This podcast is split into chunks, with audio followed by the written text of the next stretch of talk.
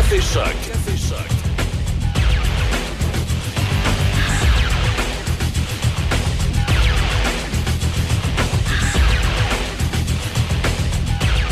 Comment ça va? C'est euh, la deuxième euh, de la semaine. Michel Cloutier s'installe avec vous. Débit à l'actualité, comme à l'habitude. On a un petit coup d'œil euh, sur la météo pour commencer. Tiens, c'est 2 degrés présentement du côté de la MRC de Portneuf. On parle de pluie qui cesse ce matin, généralement nuageux par la suite.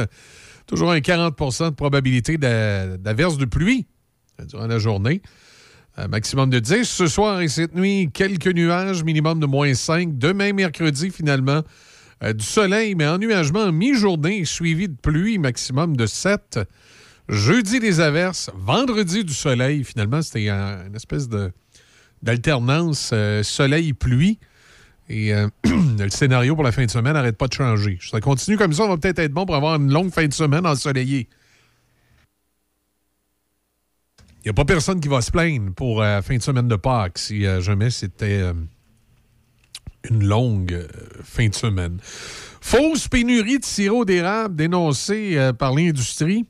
On dit une soixantaine de producteurs de sirop d'érable souhaitent retenir l'or blond à leur cabane afin de créer une pénurie dans la réserve et faire grimper les prix payés par les entreprises. On dit une stratégie qui est dénoncée par l'ex-dragon François Lambert et qui inquiète le ministère de l'Agriculture. On dit qu'on est préoccupé par l'idée. Est-ce qu'on créerait une fausse pénurie de sirop d'érable? Il y a eu une vraie pénurie de sirop d'érable en Ontario. Ils n'ont pas de quota, les autres. Manque de, manque de producteurs. Il y a, le, principal producteur de sirop d'érable, c'est le Québec. Mais l'endroit où il y aurait le plus d'érable pour faire des érablières, c'est l'Ontario. Le problème, c'est que les Ontariens n'ont pas beaucoup d'expertise et ne développent pas beaucoup de sirop d'érable. Par contre, s'ils le feraient, ils le feraient pour devenir de dangereux concurrents pour le Québec, étant donné qu'ils n'ont pas de, ils quota, les autres. Voilà. Dans l'actualité également ce matin, euh, Marie-Victorin, ben, c'est euh, la, la CAQ qui a gagné Marie-Victorin.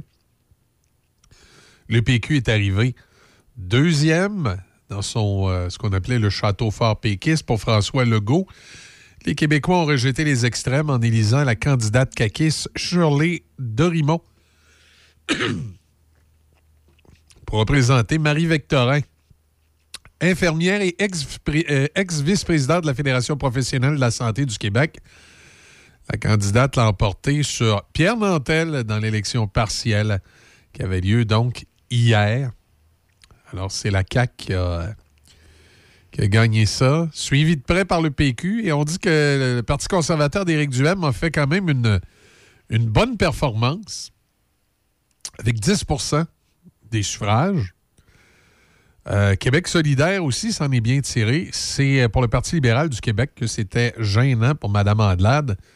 Ils ont eu à peine 7%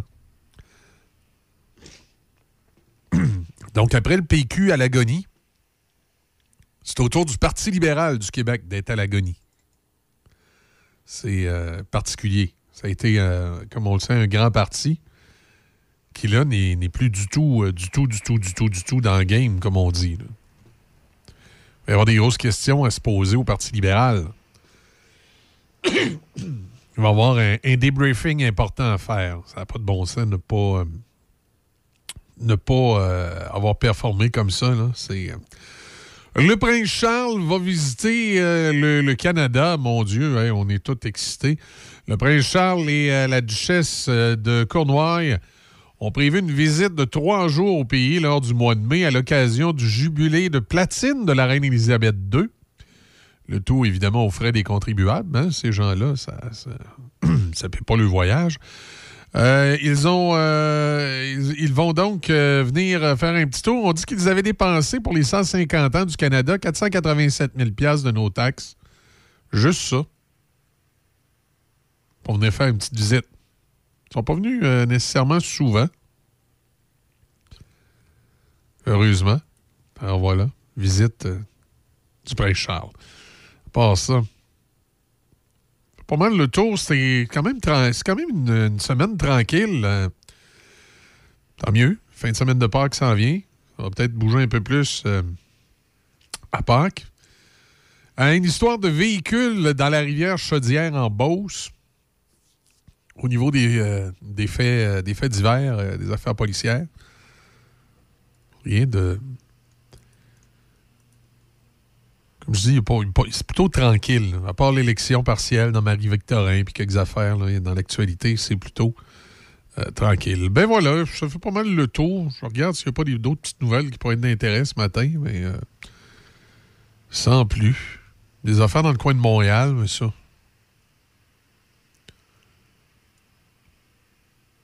On parle de retard éventuel au pont de l'île d'Orléans. y a-t-il quelqu'un qui est vraiment surpris? Non, il n'y a personne qui est surpris de ça. Hein?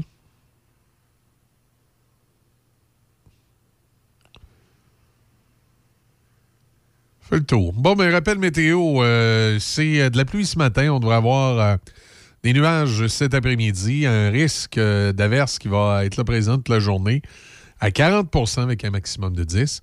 Et comme je vous disais tantôt, on a 2 degrés présentement sur Port-Neuf. On fait une pause.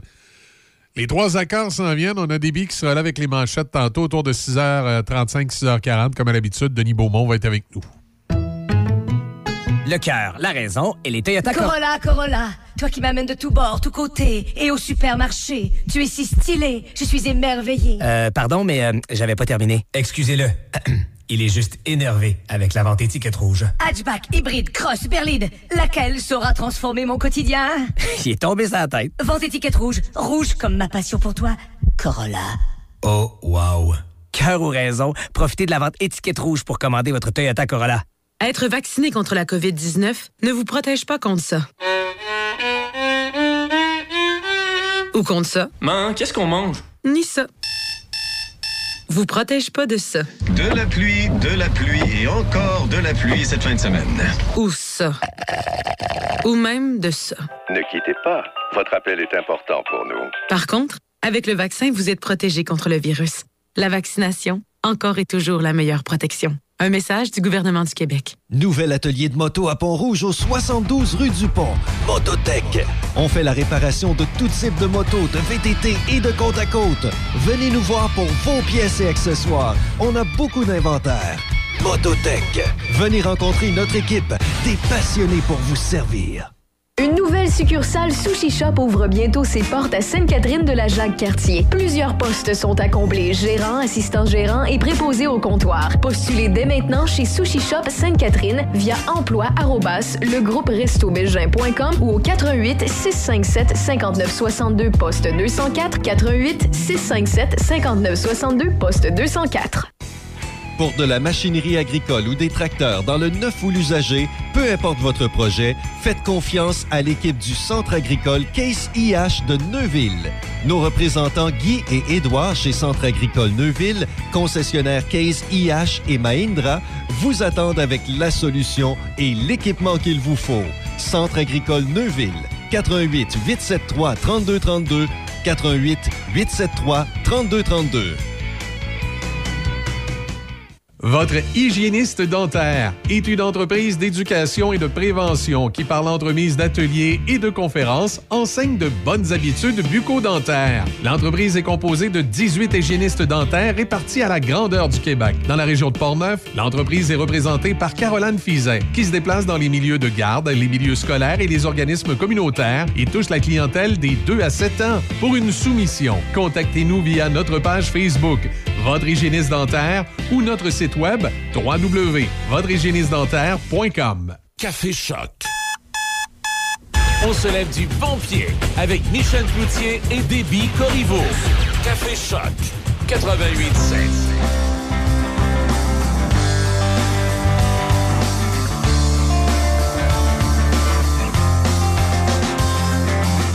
Lucille, quand tu t'approches de moi, la chaleur de ton cœur me fait sécher les dents et je me mets du lipsil quand tu regardes vers moi.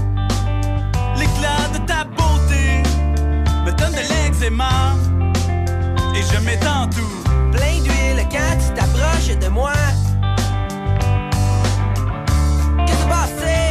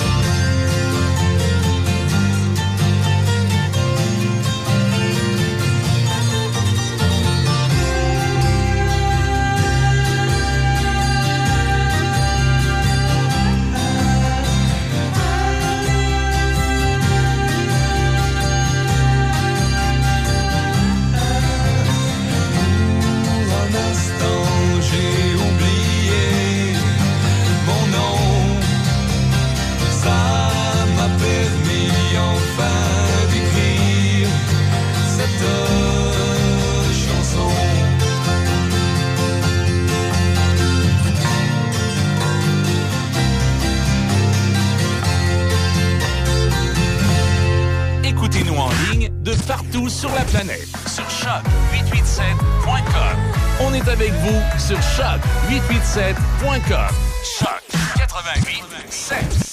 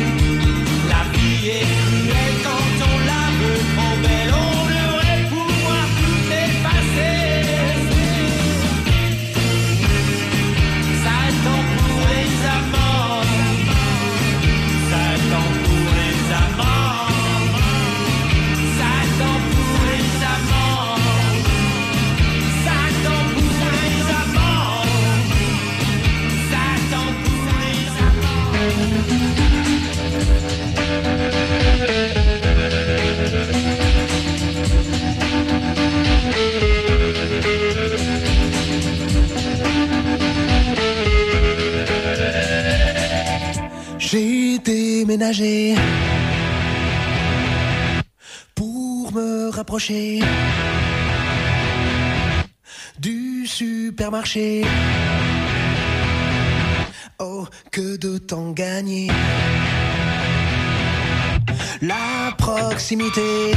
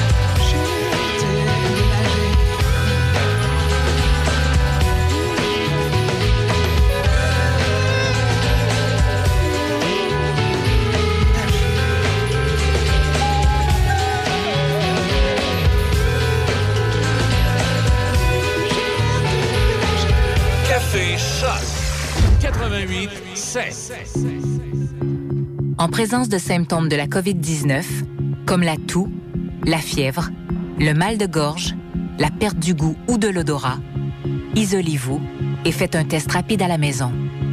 Pour en savoir plus, et connaître les consignes d'isolement à respecter pour vous et ceux qui vivent avec vous selon votre résultat de test rapide, consultez québec.ca isolement. On continue de se protéger. Un message du gouvernement du Québec. Poêles et foyers Portneuf, dépositaire des meilleures marques de poêles et foyers tels que Harman, Quadra Fire et Eden Glow. Contactez les experts en chauffage de poêles et foyers Portneuf. Aussi, pour votre patio en 2022, les barbecues Weber, Sabre, Camado et la Plancha. Tous les accessoires, briquettes, charbon et aussi les granules. Poêles et foyers Portneuf, 241 rue du Pont à Pont-Rouge. Sur Internet, poêles et foyers portneuf.com. Patrick Bourson et toute son équipe de la boulangerie-pâtisserie-chocolaterie chez Alexandre vous souhaitent un bon matin avec ses merveilleux croissants pur beurre, ses délicieuses chocolatines, toutes ses succulentes viennoiseries ainsi que tous ses pains variés. La boulangerie-pâtisserie-chocolaterie chez Alexandre tient à remercier ses fidèles clients pour leur soutien moral et financier. Une nouvelle boucherie à Pont-Rouge, au 20 rue du Collège, Tony Boucherie. Tony Boucherie, c'est des viandes de qualité à bon prix. Tony Boucherie, c'est le spécialiste de produits fumés, jerky bacon, fumé maison. D'ailleurs, quand tu entres à la boucherie, il y a une bonne odeur de viande fumée dans le commerce. Viande locale et produits variés. Visite la page Facebook de Tony Boucherie pour connaître les spéciaux. Le pro barbecue t'attend à Pont-Rouge, au 20 rue du Collège, Tony Boucherie. Le bonheur est ici, au Château Bellevue-Pont-Rouge. Ici, vous serez bien entouré par des professionnels et une équipe attentionnée. Ici, vous aurez le choix de la formule avec ou sans repas selon vos besoins. On vous le dit, le bonheur est ici. Prenez rendez-vous pour venir nous visiter 88 873 45 45 ou châteaubellevue.ca.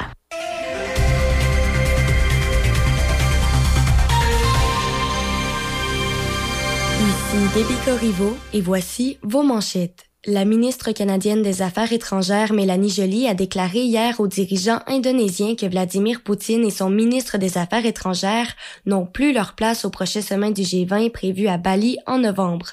La liste de chocolat de la marque Kinder que doit rappeler l'entreprise Ferrero Canada en raison d'une possible contamination par la bactérie Salmonelle s'allonge et dans les sports au hockey, les Jets de Winnipeg ont défait le Canadien de Montréal 4-2 hier soir. Samuel Montembeau a réalisé 31 arrêts pour le tricolore qui a perdu trois de ses quatre derniers matchs. Raphaël Harvey Pinard a amassé un but et deux mentions d'aide guidant le Rocket de Laval vers une victoire facile de 5-1 aux dépens des Senators de Belleville. Kevin Poulain a stoppé 20 lancés pour le Rocket qui a signé une quatrième victoire consécutive. Evgeny Malkin des Penguins de Pittsburgh a été suspendu pour quatre matchs suite à un double échec porté au visage de Mark Biavotsky des Predators de Nashville. Il s'agit de la deuxième suspension de Malkin après une sanction d'un match pour un bâton élevé en 2019. Au baseball, George Springer a claqué un circuit de deux points pour mener les Blue Jays de Toronto vers une victoire de 3-0 contre les Yankees de New York. Le partant des Blue Jays, Alec Manoa, n'a alloué qu'un coup sûr en six manches de travail. La famille Lerner, qui est propriétaire des Nationals de Washington depuis 2006, explore la possibilité de vendre l'équipe de baseball majeur. La famille Lerner a acheté les Nationals du baseball majeur au coût de 450 millions de dollars US il y a 16 ans, après que l'équipe eut déménagé de Montréal à Washington. Et pour terminer, rappelons qu'au basketball, les Timberwolves du Minnesota ont prolongé à long terme le contrat de l'entraîneur-chef Chris Finch. La nouvelle survient la veille d'un match face aux Clippers au Minnesota où les T-Wolves pourraient s'assurer de la septième place dans l'Ouest. C'est ce qui complète vos manchettes à Choc FM 88.7. La météo à Choc FM, une présentation de Donnacona Mazda. À vous de choisir. Découvrez ce que font les concessionnaires Mazda pour offrir une expérience sécuritaire et fiable à tous leurs clients. Donnacona Mazda, 141 rue commerciale à Donnacona. Prévision météo. C'est de la pluie qui euh, cesse cet avant-midi. On parle de nuages par la suite. Toujours un 40% de probabilité d'averse au cours de la journée, maximum de 10. Ce soir, cette nuit, quelques nuages, minimum de moins 5. Demain, mercredi, du soleil, mais de la pluie en fin de journée avec un maximum de 7. Température actuelle. On a 2 degrés. Fréquence choc 88. La radio des succès.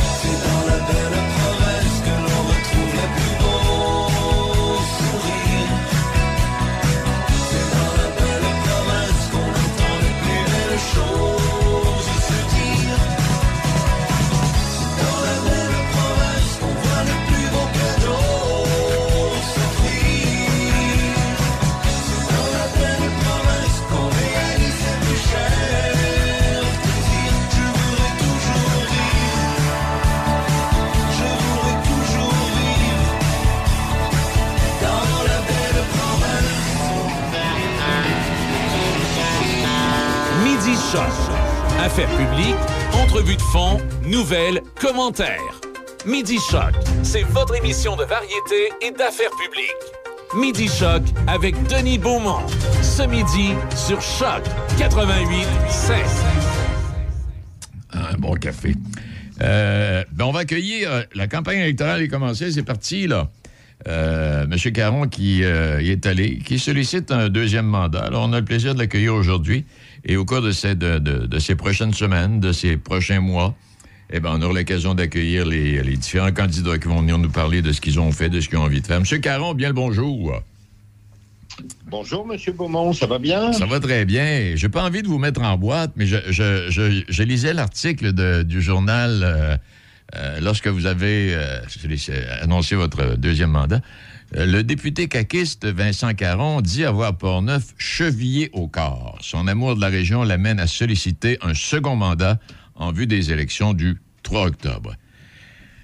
Euh, L'amour de Portneuf, on s'entend bien, mais vous parlez pas de la CAQ là-dedans. Ah non, mais écoutez, euh, moi je suis un gars d'équipe et bien entendu, c'est sous-entendu. euh, bah, bah, je vais vous expliquer la raison pour laquelle j'ai fait l'annonce de ma candidature. C'est justement parce qu'il y a des médias nationaux qui me consultaient pour savoir si j'allais être à nouveau candidat ou pas. Et vous connaissez mon attachement et vous le dites, vous le rappelez, j'ai en effet pour neuf chevillé au corps. Donc je me disais, ben, il faut que j'aille euh, rencontrer mes médias locaux pour leur dire que je vais être candidat. Bien entendu, en arrière de moi, il y avait ce grand logo euh, CAC dont je suis bien fier, bien, bien fier, pardon. Et euh, ben, c'est sûr que quand on est dans Portneuf, on parle plus d'enjeux locaux. Donc, euh, mais bien entendu, c'est avec grande fierté que je vais représenter les couleurs de la coalition Avenir Québec et euh, euh, de, de- de continuer à soutenir mon chef de, qui je suis réellement bien fier. On va y aller, en, disons en première partie, on va y aller avec ce que vous avez fait pour Portneuf et ce que vous avez envie de faire, euh, M. Caron. Alors, quels sont, le, euh, au moment où on se parle, bon, vous en avez distribué beaucoup là, au cours des dernières semaines, des, des- des derniers mois. Qu'est-ce qui est important pour Portneuf là, au moment où on se parle pour vous, là, dans, un, deuxième mandat? Parce qu'on le sait, ce ne sera pas facile. hein, L'inflation, bon, il y a un paquet de choses. Ben, écoutez, il faut continuer. Vous savez, le rôle d'un député, c'est euh, justement d'être la courroie de transmission entre euh, les, gens qui résident dans la, con- dans la circonscription et euh, notre gouvernement, aller transmettre un petit peu le message qu'on entend ici et puis essayer d'apporter ma pierre à l'édifice pour pouvoir euh, euh, changer un petit peu les choses. C'est sûr que les enjeux sont, sont grands, euh, les défis le sont tout également. Puis comme je disais euh, lors de ma conférence de presse, mon souhait, c'est d'annoncer ma candidature. Je j'en j'en suis pas arrivé encore au moment où je vais présenter euh, euh, tous les axes de ma campagne parce que, encore une fois, il reste six mois avant le, déclenchement des élections. Donc, dans les six prochains mois, là, je vais continuer de travailler avec euh, le, le même acharnement pour défendre les intérêts de la, de la circonscription de Portneuf et de mes concitoyens. Mais euh, j'aurai l'occasion de revenir vers vous avec euh, Oui. un plan détaillé des actions sur lesquelles je veux travailler. Non, non, là, ce midi, on fait juste effleurer un peu, là. Il n'y a rien de... de- ça part. Mais à travers tout ça, quand même, et peut-être que la prochaine fois, vous reviendrez, vous aurez une réponse différente ou des réponses différentes dépendant de la situation de ce qui sera passé. J'allais vous demander, euh, vous, vous, vous, doute- vous vous doutez bien que la campagne ne sera pas si facile ni si évidente avec tout ce que vous avez subi là, au cours des, dernières semaines puis des derniers mois. Là. Bon, j'entends l'opposition, là, bon, OK, parfait. Mais euh, votre gouvernement va. Il y a des choses, le tramway, le troisième lien, bon, etc., etc. Là, ça va revenir pendant, pendant ces six mois-là, là, M. Caron. Mais c'est sûr, mais vous savez, quand on se présente, en- c'est jamais facile une élection. hein. C'est sûr qu'en 2018, peut-être que euh, on a abordé ça avec euh, des enjeux qui n'étaient pas ceux-là. Maintenant, on connaît euh, les grands projets pour la capitale nationale, les gens ont envie d'échanger, les gens ont envie de discuter. Et puis, euh, ça tombe bien, nous aussi, on a envie de- de- de- de- d'échanger, de, discuter, mais de présenter quels sont nos projets, quelle est notre vision. Donc, c'est sûr qu'une élection n'est jamais gagnée. On est bien conscient que le- la, la- la situation politique évolue euh, partout au Québec. Mais j'étais hier dans Marie-Victorin pour aller euh, donner un petit coup de main et aller faire du porte-à-porte. Et puis, euh, euh, je peux vous assurer que l'accueil a été très chaleureux à chacune des portes auxquelles j'ai frappé. Donc, euh, mais il faut, il faut continuer le travail et puis continuer d'expliquer quel est le plan, quels sont nos projets, quelles sont nos ambitions. Et puis, euh, comme vous l'avez dit, on est passé quand même au travers d'un, puis on n'est pas complètement passé, mais on espère que l'ouragan Covid a fait son chemin maintenant. Mais on a eu deux ans durant lesquels on a dû mettre beaucoup de focus sur la gestion de la pandémie. Alors, est-ce que tout a été euh, parfait Euh, Si on devait euh, revivre une pandémie, ben, c'est sûr qu'on euh, on tirerait des enseignements de tout ce qu'on a vécu. Il y a possiblement des choses qu'on ferait différemment. Je peux vous assurer d'une chose cependant, c'est qu'on a fait de notre mieux en connaissance de cause. Et puis, euh, vous savez, il y a beaucoup de gens qui ont appelé ici au bureau parfois pour dénoncer une situation ou une mesure. Et puis souvent, je rappelais euh, la personne en disant, écoute, si tu as un, mode d'emploi, mais c'est avec plaisir que je vais le prendre et puis que je vais aller le- l'amener euh, au Premier ministre ou au docteur Arruda parce qu'on n'en a pas de mode d'emploi. Donc, euh, tout ça fait en sorte que ça va susciter des débats, c'est bien normal. Et puis, c'est euh, c'est ce qui fait le bonheur finalement d'une démocratie, c'est que tout le monde puisse s'exprimer, qu'on puisse échanger, puis c'est souvent du choc des idées que jaillit la lumière. Donc euh, moi j'ai bien hâte d'être en campagne électorale. Je dis là, elle n'a pas commencé, ce sera possiblement euh, très probablement fin août qu'elle sera déclenchée, mais j'adore ça une campagne électorale. Est-ce qu'à l'intérieur, pardon, est-ce qu'à l'intérieur de, de ce que vous savez, de ce que vous connaissez, puis de- de- des idées du parti, est-ce qu'on va travailler davantage pour un avenir immédiat ou pour un avenir à long terme du Québec? Parce que les- ce sera faire de pas facile. Pardon? faire de la politique. faire de la politique, pardon. Oui, est-ce que, euh, oui, est-ce que, travailler. est-ce que vous allez faire de la politique, euh, travailler pour les médias ou euh, viser un Québec de demain? À travers tout ce qu'on on va devoir passer? Parce que ce sera pas facile, on s'entend bien là-dessus, euh, M. Garon. Faire de la politique, c'est penser aujourd'hui, mais c'est aussi penser à demain. Donc, euh, c'est- pas une média. euh, ce sera pas. Puis, si, si vous connaissiez M. Legault, c'est pas ce genre de personnage euh, du tout. hein. Le- il veut justement qu'on soit capable de répondre aux besoins actuels, mais euh, sans pour autant occulter l'avenir et puis se projeter vers demain. Donc, c'est sûr que les enjeux de la prochaine campagne électorale, mais le quotidien du prochain gouvernement, ce sera forcément de gérer euh, le, jour au jour, mais aussi de, penser à ce qu'on a envie de faire de notre société dans les années qui viennent. C'est sûr qu'il faut qu'on on soit visionnaire et qu'on puisse se propulser vers demain. Trouvez-vous que votre premier ministre euh, devient rébarbatif à l'occasion? Euh, je me souviens quand il avait été élu, il avait dit ne faut pas être arrogant, bon, etc., etc. Mais il y a, il y a eu plein de moments d'arrogance euh, au cours des, des derniers mois. Là. Je comprends que les situations ne sont pas toujours faciles, on s'entend bien. Là. Ça, et puis vous le dites vous-même, c'est vous qui, qui, qui avez eu cette vision-là. Moi, pour le côtoyer euh, chaque semaine, euh, c'est quelqu'un qui euh, m'émerveille toujours autant. C'est quelqu'un qui, qui- que je trouve passionné, qui est passionné pour le Québec. Donc, euh, vraiment, puis quelqu'un de visionnaire euh, en qui j'ai entièrement confiance. Et euh, même sur le terrain, vous savez, euh, comme je vous le disais tout à l'heure, et puis je je- je- on va déclencher ces élections fin août, et puis chaque matin, je vais me lever comme si je vais les perdre, avec une détermination pour les gagner.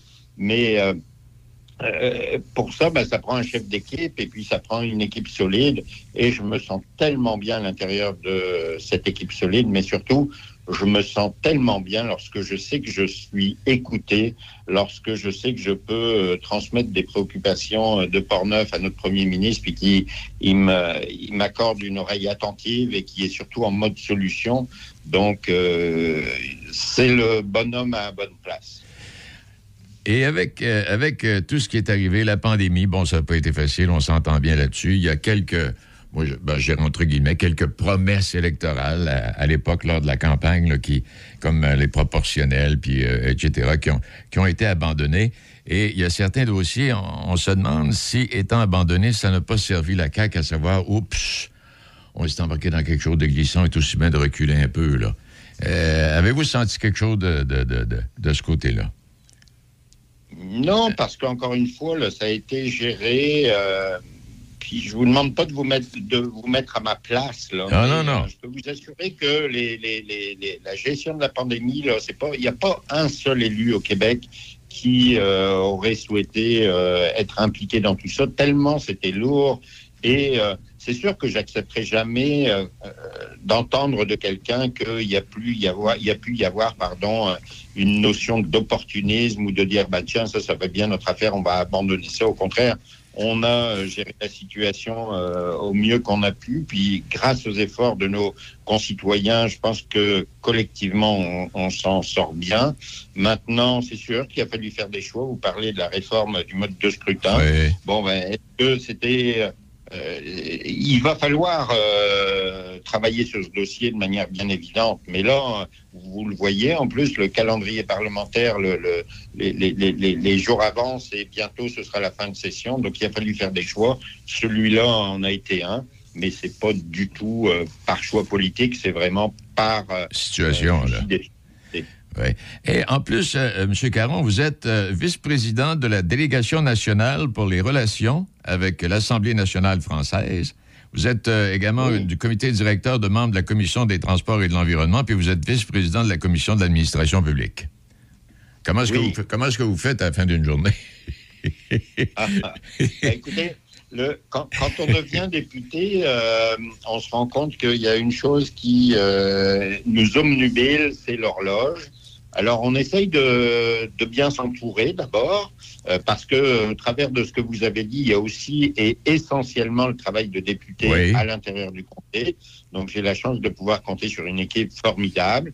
Et puis après, vous savez, moi, j'ai puis vous, vous, vous avez dû rencontrer aussi des gens, puis j'ai pas la prétention d'être un surhomme, là, mais souvent, quand euh, quelqu'un est bien organisé, on est capable d'insérer euh, de nouveaux dossiers euh, sous sa responsabilité. Et puis, ça fait en sorte qu'on se lève tôt. Ce matin, à 4h45, euh, je commençais à lire les journaux pour être bien prêt pour ma réunion ici qui commençait à 8h30. Donc, c'est une question d'organisation, une hygiène de vie aussi. Là, je vois les belles journées qui, qui commencent à arriver. J'ai hâte de, de ressortir mes, mes, chaussures de sport pour pouvoir aller courir. Donc, tout ça euh, fait en sorte qu'on est capable de, de, de jongler avec un agenda qui est parfois décourageant à voir en début de semaine, mais à la fin de la semaine, on se dit toujours, bah, finalement, on est passé au travers et puis on a négligé personne.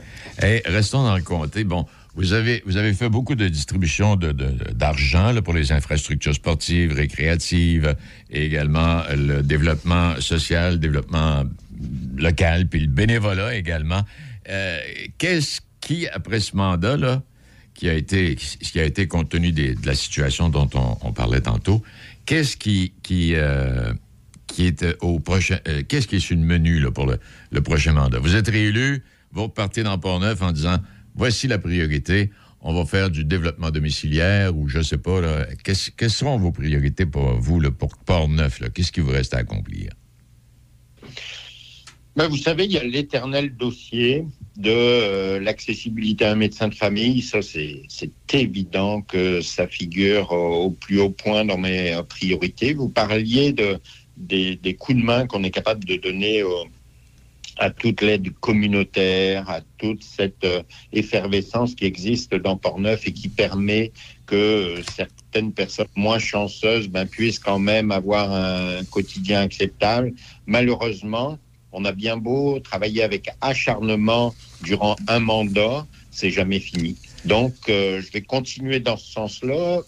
Vous le savez, vous me connaissez, et puis je pense que personne. Vous savez, je me souviens en 2018, lorsque je me suis présenté euh, euh, devant des électeurs, certains me disaient Ah, c'est bien, on va te revoir seulement en 2022, euh, quand, il sera, quand sera venu le temps de, de te faire réélire. Ben, je pense qu'il y a vraiment personne qui peut prétendre ça aujourd'hui dans Port-Neuf parce que je m'étais engagé à être très présent, je l'ai été, Et puis, euh, j'ess- j'essaye d'être partout. euh, et vous, vous le disiez tout à l'heure, malgré un agenda parfois euh, chargé à Québec. Mais cette proximité, moi, je veux l'entretenir, je veux continuer d'être le même homme. Euh, Il y a aussi des gens qui me disent Ah, tu verras, quand tu seras député, là, tu seras plus le même, tu te prendras un petit peu pour un autre. Personne qui peut prétendre ça non plus euh, de moi aujourd'hui. Donc, je suis resté le même, et puis j'entends bien devenir le même. Bien souvent, quand même les gens, quand ils m'appellent Monsieur le député, je leur dis non, non, moi c'est Vincent parce que je serai plus longtemps euh, Vincent que Monsieur le député, mais durant le temps où euh, je vais être député de Portneuf, ben, c'est avec le même acharnement que je vais travailler au service de mes concitoyens.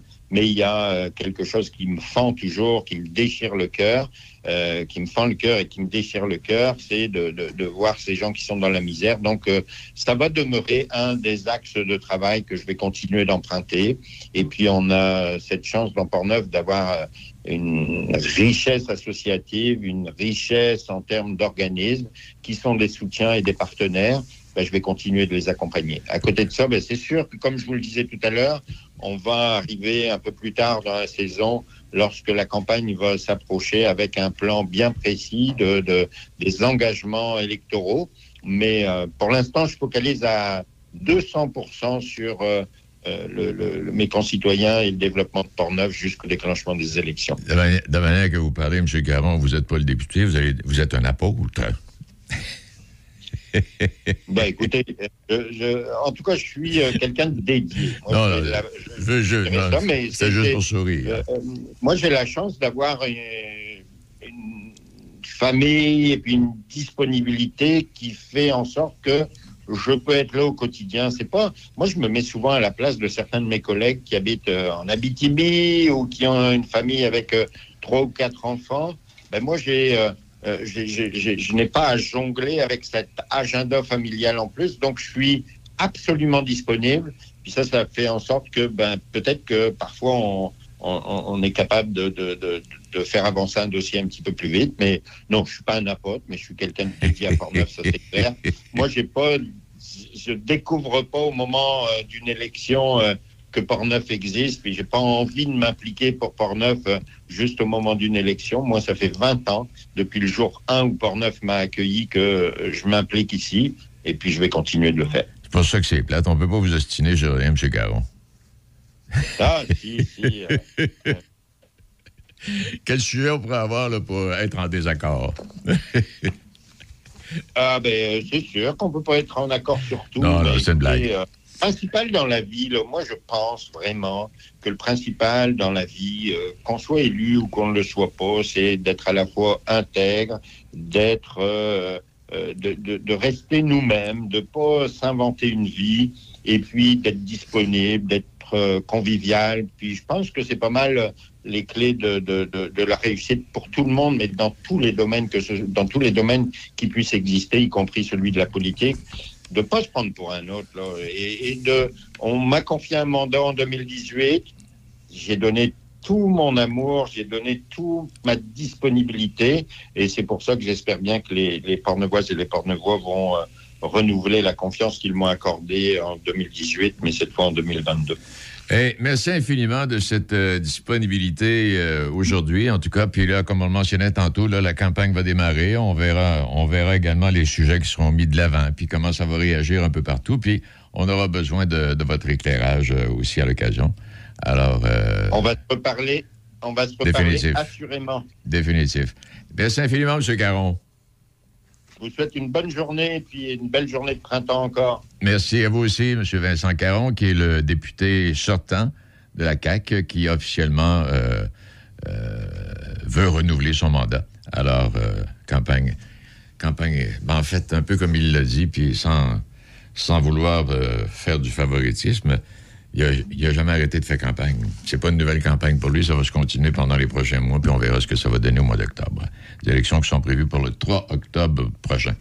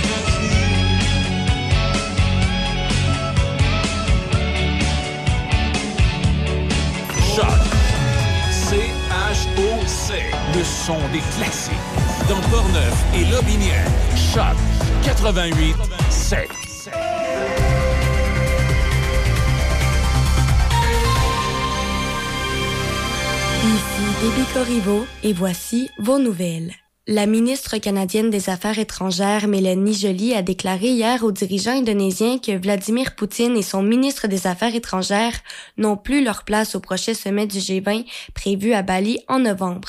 Mélanie Joly a toutefois ajouté que le Canada s'est engagé à aider l'Indonésie à sauver ce sommet du G20. Les leaders devaient surtout discuter lors de ce sommet du rétablissement d'une économie mondiale durement éprouvée par la pandémie de COVID-19 avant qu'une guerre majeure en Europe ne vienne brouiller l'ordre du jour. Il y a 1793 personnes hospitalisées dans les hôpitaux du Québec, 69 personnes sont aux soins intensifs, soit deux de moins que la veille, et cinq nouveaux décès liés à la COVID-19. Dans la capitale nationale, la santé publique dénombre à la baisse 3098 cas positifs et actifs, dont 146 dans Portneuf. Une baisse aussi dans Chaudière-Appalaches avec 2167 personnes infectées et actives, dont 1253 dans Alphonse Desjardins. Six arrestations pour grand excès de vitesse ont eu lieu ces derniers jours sur le réseau autoroutier de la capitale nationale et de Chaudière-Appalaches. Dans trois arrestations, les conducteurs étaient âgés de 17, 18 et 19 ans et ont été surpris à rouler entre 166 et 178 km heure dans des zones de 100.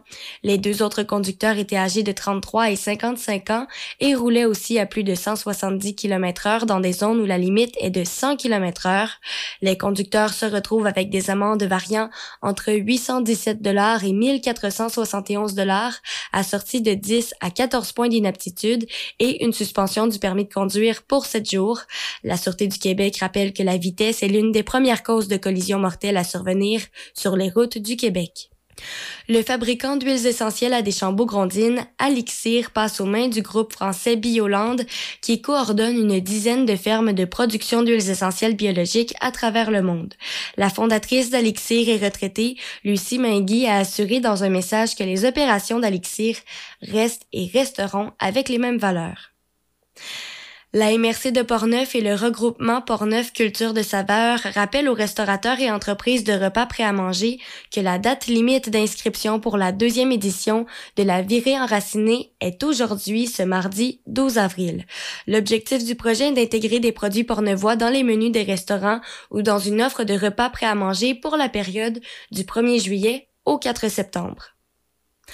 La Chambre de commerce de l'Est de Portneuf poursuivra au moins jusqu'au 28 avril prochain la distribution gratuite de trousses de tests rapides aux entreprises de 200 employés et moins de la MRC de Portneuf.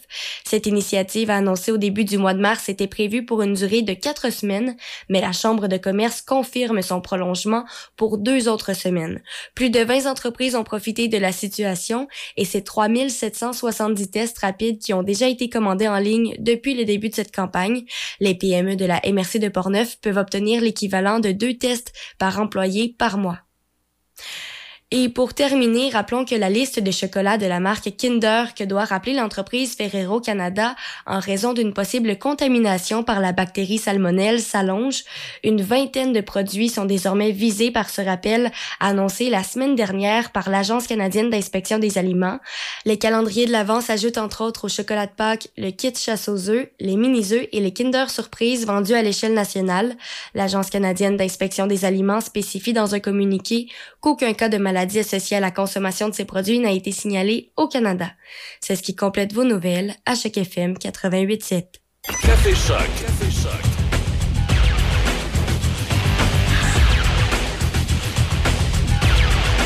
Il est 7h06 minutes. On est le 12 avril. Audrey Lacroix s'en vient dans les prochains instants avec sa chronique. Patrono sera là également un petit peu plus tard avec euh, autour de 7h30 avec sa chronique euh, économique comme à l'habitude. Euh, météo aujourd'hui, c'est euh, de la pluie qui euh, va cesser au cours des prochaines heures pour faire place à des nuages et à un 40% de probabilité d'averse de pluie vers de la centre. Maximum de 10. La météo est, bizarre depuis deux, trois jours. Il me semble qu'il y a des affaires qui ne marchent pas ensemble. On nous parle de pluie vers de la centre, on nous parle d'un maximum de 10. Euh, ce soir, cette nuit, quelques nuages, minimum de moins 5. Là, le scénario de mercredi a changé. On parle de soleil le matin. On parle de pluie en après-midi, maximum de 7. Jeudi, des averses, maximum de 4. Là, vendredi, on est rendu avec du soleil, maximum de 12. Et samedi, on parle d'averses avec un maximum de 9. Mais il y aura peut-être de la pluie ou de la neige intermittente durant la nuit. Dimanche, nuageux, 60% de probabilité d'averse de neige, maximum de 7. C'est un drôle de cocktail. hein. Ça change euh, quasiment tous les jours. Là, je vous ai donné le long terme jusqu'à lundi, mais d'ici vendredi, ça va avoir changé. On verra pour la suite des choses. Comme aujourd'hui, ça se pourrait qu'on ait du soleil, ça se pourrait qu'on n'en ait pas non plus. C'est comme ça. On a 2 degrés présentement du côté de Pont-Rouge. Dans l'actualité, ben, dans Marie-Victorin, c'est euh, la CAQ qui a gagné. Euh, ça a été chaud entre euh, la CAQ et le Parti québécois. On sait qu'habituellement, Marie-Victorin, c'est un bastion du PQ. Et là, même Pierre Nantel n'a pas réussi à gagner des points. C'est pas mal la. Quand on disait que le, Parti québécois, commençait à être trois prises au bâton, ben, ça ressemble à ça. Puis non seulement le Parti québécois est trois prises au bâton, toutes les partis, incluant le Parti conservateur de Éric Duhem, ont battu le Parti libéral. Ça, c'est. euh, c'est gênant pour Dominique Andelade. Moi, si j'étais au Parti libéral du Québec, je pense que je la mettrais dehors tout de suite. Je me trouverais un autre chef pour les prochaines élections. Ils sont pas là, pas en tout, les libéraux. Ils sont complètement en train de l'échapper. Et c'est le parti qui aurait peut-être pu faire de l'opposition à la CAQ, mais il n'y en aura pas d'opposition à la CAQ. Le seul parti qui va réussir, si on comprend bien, à donner un peu le contrebalan à la CAQ, ça va être les conservateurs dans la région de Québec. Et pour une seule et unique raison, c'est que les caquistes lui ont fait un cadeau. Ils ont décidé d'appuyer le tramway. Et en connaissant les gens, de, particulièrement de la couronne nord de la ville de Québec, ils vont vouloir euh, passer un message à la CAQ. Ils vont, euh, ils vont voter massivement, probablement, pour un autre parti. Et c'est pas les libéraux qui vont récolter euh, le vote, c'est pas le PQ. Il reste à peu près juste les conservateurs. Comme vote de. Comment on appelle ça? Un vote de. On quand on vote pas contre quelque chose, mais on vote, ouais, on, on vote contre quelque chose, passer un message, non pas. Un vote de contestation. Voilà, c'est le mot que je cherchais. Il y aura un vote de contestation. Parce que la, la, la CAQ, dans, dans leur stratégie euh, actuelle, l'une des plus grandes erreurs, c'est d'avoir donné, euh, euh, le go au projet du tramway qui, fait, l'unanimité de personnes. Les vrais écologistes se demandent à quoi ça va servir de construire une dalle de béton puis de couper des arbres centenaires en fou comme on va couper là dans la ville de Québec. Euh, c'est tout simplement une guerre à l'automobile qu'on veut faire. Je pense que c'est assez clair. Euh, les, euh, les gens raisonnables qui sont en faveur d'un transport en commun dans les villes de Québec ont, rapidement compris qu'on pourrait utiliser l'argent du tramway pour faire quelque chose de pas mal plus efficace. Alors, toute fin pratique, il y a l'obscurantiste de l'Hôtel de Ville de Québec qui va nous faire payer à toute la région, là, Portneuf inclus, euh, un power trip de train électrique au centre-ville. J'essaie de comprendre c'est quoi la crosse. Pourquoi quand tu deviens maire de Québec, tu sais, durant la campagne, ils sont tous pareils. On se souvient, Régis Labaume, durant sa campagne électorale, au début, il était contre le, le- tramway. Puis là, après qu'il ait eu euh, battu Anne Guérette, ah là, il a changé d'idée. Là, il est arrivé, il était pour le tramway. Puis là, c'était devenu son obsession, un point tel qu'il a compris qu'il était mieux de ne pas se représenter. À l'élection actuelle, euh, ben là, c'était pareil. On avait le, maire actuel de Québec, monsieur. euh, voyons, j'oublie son nom. En tout cas, le, maire actuel de Québec, euh, qui était là, Marchand, et qui, qui disait ben, le tramway, on, on va regarder ça. On dit pas non, mais le projet tel qu'il est présenté par M. Labaume, je pense que ça mérite d'être revu. Fait que là, les gens, ils ont dit, mais mon Dieu, il y a du bon sens, ce garçon-là. On. Il y, en- a qui étaient contre le tramway, mais qui n'avaient pas de bon sens. Mais lui, il était, il était pas contre le tramway, mais il était pas pour non plus. Il avait l'air d'être plein de jugement. Donc, les, gens de Québec ont naïvement voté pour ce gars-là, qui, une fois au pouvoir, les a passés à la bombe. C'est que maintenant qu'il est maire de Québec, ben là, tout à coup, le, le projet qui n'a pas d'allure en, en a. Fait que là, les, citoyens de Québec, excusez l'expression, hein, ils se sont fait avoir deux fois au scrutin euh, municipal. Ils se sont fait avoir par la la première fois qu'il a fait à croire que le tramway, ça ne l'intéressait pas, contre Anne Guérette. Là, ils viennent de se faire avoir par Marchand, qui voulait revoir le projet, qui trouvait que c'était. euh, que ça n'avait pas de bon sens, qu'il fallait revoir ça. Il n'a rien revu finalement. Il l'a laissé euh, aussi pire qu'il était. Là, les gens de Québec sont fait avoir deux fois. Et moi, mon- questionnement qui m'intrigue, pourquoi, quand tu deviens maire de Québec, tout à coup, tu te mets à avoir une érection sur le, sur le tramway? Y a-t-il une passe-passe? C'est l'usine à la Pocatière qui va faire les wagons puis elle donne une ristourne aux maires? Je ne sais pas, là. C'est pourquoi ils ont un power trip de tramway alors que euh, pas besoin d'être un expert en, fluidité urbaine ou un expert en, en- service de, de- de- de- de transport en commun pour comprendre que si on prend le budget du tramway ou une partie, on pourrait faire un service de transport en commun avec euh, soit des navettes, des autobus, un train de banlieue. On pourrait faire quelque chose qui serait pas mal plus efficace régionalement que le tramway. Mais tu sais, là, il y, a- probablement de la vieille mentalité, la bombe qui rentre en ligne de compte. La bombe voulait tout pour la ville de Québec, puis rien pour les municipalités autour, qui considéraient comme des euh, parasites. Ben là, peut-être M. Marchand est tombé dans le même panneau. Pour lui, euh, la ville de Lévis, euh, les villes de Lobinière, les villes de Portneuf, les villes de la Côte-de-Beaupré, les villes de Bellechasse et Montmagny, c'est des parasites. Fait qu'il faut tout investir l'argent dans la ville de Québec, puis il y a une infrastructure qui serait utile régionalement. On n'a pas besoin de ça. Il voit peut-être ça comme ça, lui aussi. Parce qu'il y a tellement de quoi à faire au niveau régional pour qu'on ait une meilleure desserte, puis qu'il y ait une fluidité des transports, euh, qu'on ait le goût de laisser le- l'auto de côté, puis qu'on ait le goût de prendre le transport en commun. Il y aurait des trucs qui pourraient être faits. Mais non, on préfère un petit power trip au centre-ville de Québec, puis approuvé par la CAQ en plus. Fait que c'est sûr que ça va avoir des, euh, ça va avoir des conséquences politiques, cette décision-là de la CAQ, euh, qui a beau essayer de jouer le jeu de l'indépendance municipale. Le PQ, avec euh, son power trip de fusion municipale, nous a rappelé que les municipalités étaient des créatures du provincial. Ils l'ont dit à plusieurs reprises. D'ailleurs, depuis, euh, à part Agnès Maltais, il n'y a, pas eu aucun péquiste qui a été capable de gagner un siège dans la ville de Québec. Ben là, j'ai l'impression que la CAQ est en train de prendre cette direction-là. Ils, vont, ils vont se retrouver, qu'ils vont avoir énormément de difficultés dans la couronne euh, métropolitaine de Québec pour la simple et bonne raison qu'ils ont décidé d'appuyer un projet qui n'a pas d'allure. Ils viennent de donner des armes à Éric Duhem, qui, avec toute la, le cheerleading conservateur qu'il y a dans la région de Québec, il, il va réussir probablement à faire une percée, percée qu'il n'aurait pas réussi à faire sans l'aide de la CAQ. Je ne comprends vraiment pas les stratèges de la CAQ sur ce coup-là. Mais c'est leur business. Alors, ils peuvent, euh, euh, ils peuvent sous-estimer Éric Duhem parce qu'Éric Duhem, durant le, phare de la crise sanitaire, il a souvent été associé au coucou. Tu sais, les, les excités là, qui étaient. euh, qui inventaient des complots. là. Donc, il a été beaucoup associé à ça, sauf que Éric Duhem, c'est pas Maxime Bernier.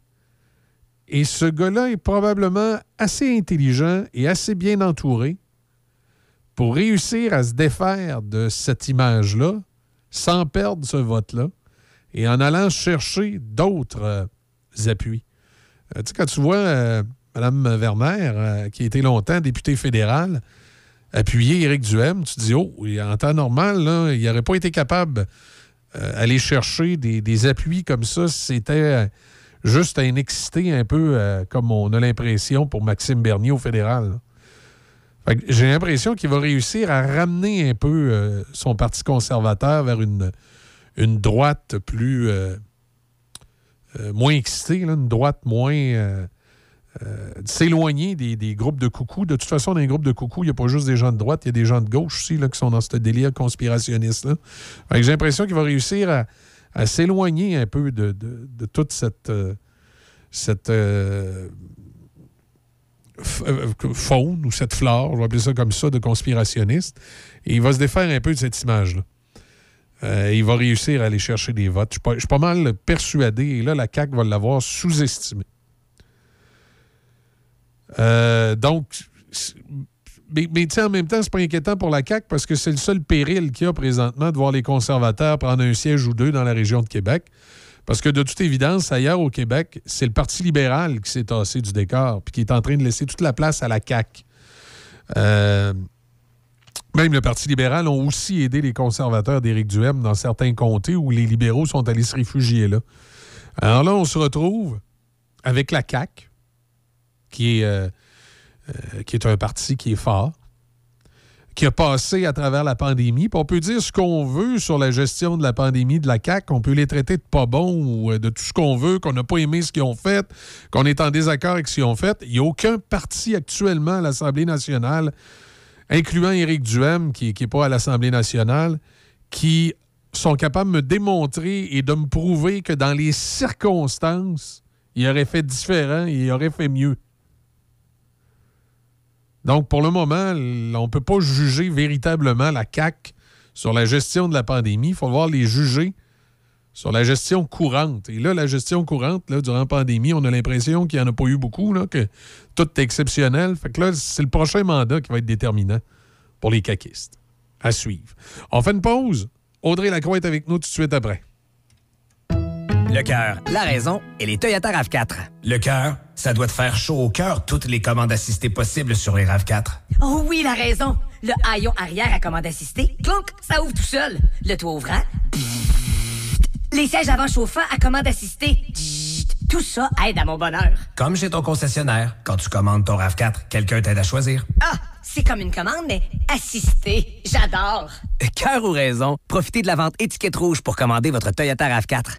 Votre hygiéniste dentaire est une entreprise d'éducation et de prévention qui, par l'entremise d'ateliers et de conférences, enseigne de bonnes habitudes bucco-dentaires. L'entreprise est composée de 18 hygiénistes dentaires répartis à la grandeur du Québec. Dans la région de Portneuf, l'entreprise est représentée par Caroline Fizet, qui se déplace dans les milieux de garde, les milieux scolaires et les organismes communautaires et touche la clientèle des 2 à 7 ans. Pour une soumission, contactez-nous via notre page Facebook, Votre hygiéniste dentaire ou notre site web www.votrehygiénistedentaire.com. Avoir l'impression de parcourir des kilomètres pour se ressourcer et profiter du calme de la nature sans le kilométrage, c'est possible. La ZEC Batiscan Nelson dans Portneuf vous offre la possibilité de louer des chalets ou un de leurs nouveaux prêts à camper. Vous préférez le camping? On vous l'offre également. Que vous soyez du genre chasse, pêche, adepte de plein air ou de VTT, la ZEC Batiscan Nelson vous offre toutes ces possibilités. La nature, tout près de la ville, grâce aux hébergements en chalet ou en prêt à camper de la ZEC Batiscan Nelson.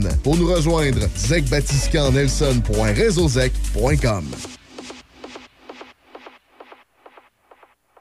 Nouvel atelier de moto à Pont-Rouge au 72 rue du Pont. Mototech. On fait la réparation de tout type de motos, de VTT et de côte à côte. Venez nous voir pour vos pièces et accessoires. On a beaucoup d'inventaire. Mototech. Venez rencontrer notre équipe, des passionnés pour vous servir. Le sanctuaire du rock. Du rock. Visitez du lundi au vendredi 18h. Le sanctuaire du rock. Choc 88 Café Choc. Café Choc.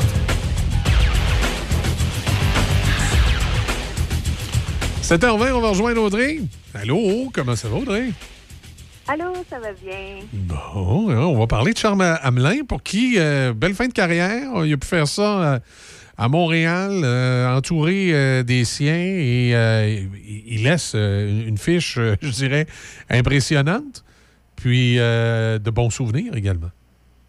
Oui, c'est ça. Puis, bon, il a pu faire ça à Montréal, mais ça a été vraiment une extrémiste. Là. Je sais pas, les, les gens qui ont suivi ça, euh, les championnats devaient avoir lieu à Montréal. Bon, c'était prévu. Donc, c'était le plan de Charles hein, de- Oui. d'aller aux Jeux olympiques à Beijing.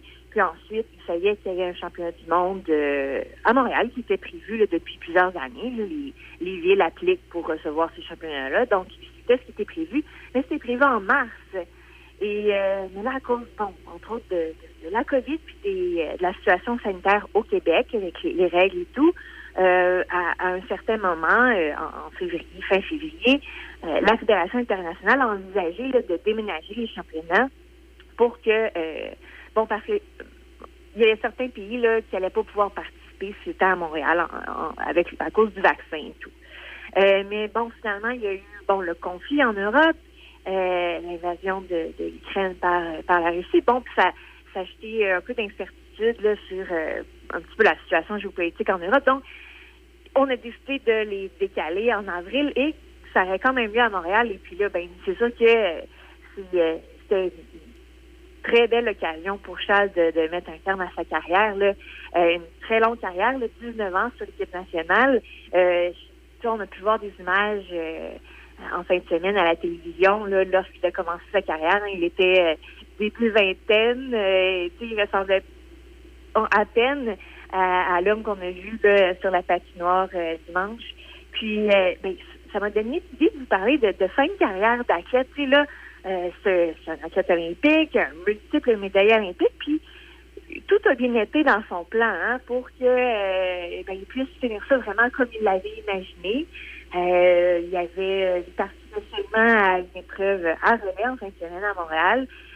on peut s'imaginer que c'était. Ben, il l'a expliqué, c'est lui qui a décidé ça. Il voulait pas avoir à faire donc des courses individuelles parce que si en patinage de vitesse courte piste, tu par- si tu participes à une épreuve individuelle, tu vas possiblement là, pour devoir la. Tu l'as fait plusieurs fois là, pour te qualifier, bon, ensuite les, quarts de finale, les demi-finales, euh, si tu te rends jusqu'en finale. Alors lui, il n'avait pas le goût de, ça. Il voulait vraiment euh, profiter de son moment. Puis je pense que euh, ben, il, a, réussi à le faire. Puis c'était c'était vraiment sympathique là, de, de pouvoir voir ça. Puis il y a, plein de traditions comme ça, dont là, en patinage de vitesse courte piste, ben, souvent, euh, les athlètes dominants terminent leur carrière dans un relais, que ce soit euh, aux, aux nationaux ou, euh, bon, souvent au championnat du monde, parce que la saison se termine avec un championnat du monde. Il y a Marianne Saint-Gelais qui avait fait la même chose. Elle aussi, c'était à Montréal, après les Jeux de Pyeongchang. Elle avait terminé là, après au championnat du monde à Montréal. Euh, elle avait terminé sa carrière. Puis ben, j'étais dans les gradins, j'étais là euh, lors de sa dernière course, lors du dernier relais avec ses coéquipières. Donc, euh, tu sais, les, équipes de patinage de vitesse euh, courte piste, c'est quand même des petites équipes. On n'est pas comme dans des sports d'équipe où il y a une vingtaine de joueurs, joueuses, ou même en natation, moi c'était un peu ça aussi. hein. il y avait vraiment beaucoup de monde. En patinage de vitesse courte piste, on parle de 5, 6 athlètes, dépendamment des compétitions. Euh, puis ces athlètes-là, parce qu'ils sont centralisés, s'entraînent toujours ensemble. Donc on voyait vraiment, puis c'est ça qu'on voyait aussi euh, en fin de semaine avec Charles, euh, tu sais, la fin de, de, de d'un mode de vie, d'une famille. Euh, les, euh, oui, l'athlète qui prend sa retraite dit au revoir bon, à sa carrière, un peu comme n'importe qui qui prend sa retraite d'un domaine professionnel, mais il y a aussi les coéquipiers qui, eux, vont rester, mais dont la situation va changer. On va accueillir euh, possiblement de nouvelles personnes, euh, puis on dit au revoir. Bon, dans le cas de Charles, puis dans le cas de, Ma- de Marianne Saint-Gelais, c'est la même chose aussi. On dit au revoir à quelqu'un qui était euh, souvent là, pour les, autres athlètes dans l'équipe, un mentor, un grand frère, grande sœur, qui, est, euh, qui est accompagné aussi dans, bon, dans leur haut et leur bas là, du, sport de haut niveau. Euh, puis, euh, c'est, des, moments euh, déterminants dans, euh, ben, dans une vie, hein, pas seulement dans, dans une carrière. Puis, euh, mais, sais, là, on, dans ce sport-là, ces, deux personnes-là ont pu vraiment euh, se rendre jusqu'au bout de, puis finir ça sûrement, un peu comme, bon, comme ils l'avaient pensé. Euh, mais il y a une autre fin de carrière, moi, qui m'a qui m'a marqué. Puis c'est quelqu'un qui a pris la décision, vraiment, mais un peu à la dernière minute. C'est lorsqu'Éric Gay a annoncé sa carrière, c'était en novembre 2018. Euh, il y avait une Coupe du Monde euh, dans, dans l'Ouest canadien. Et euh, bon, lors des, des qualifications, euh, juste avant qu'ils qu'ils doivent là, s'élancer pour, pour sa course, un de ses coéquipiers a, a eu un grave accident puis a dû être évacué.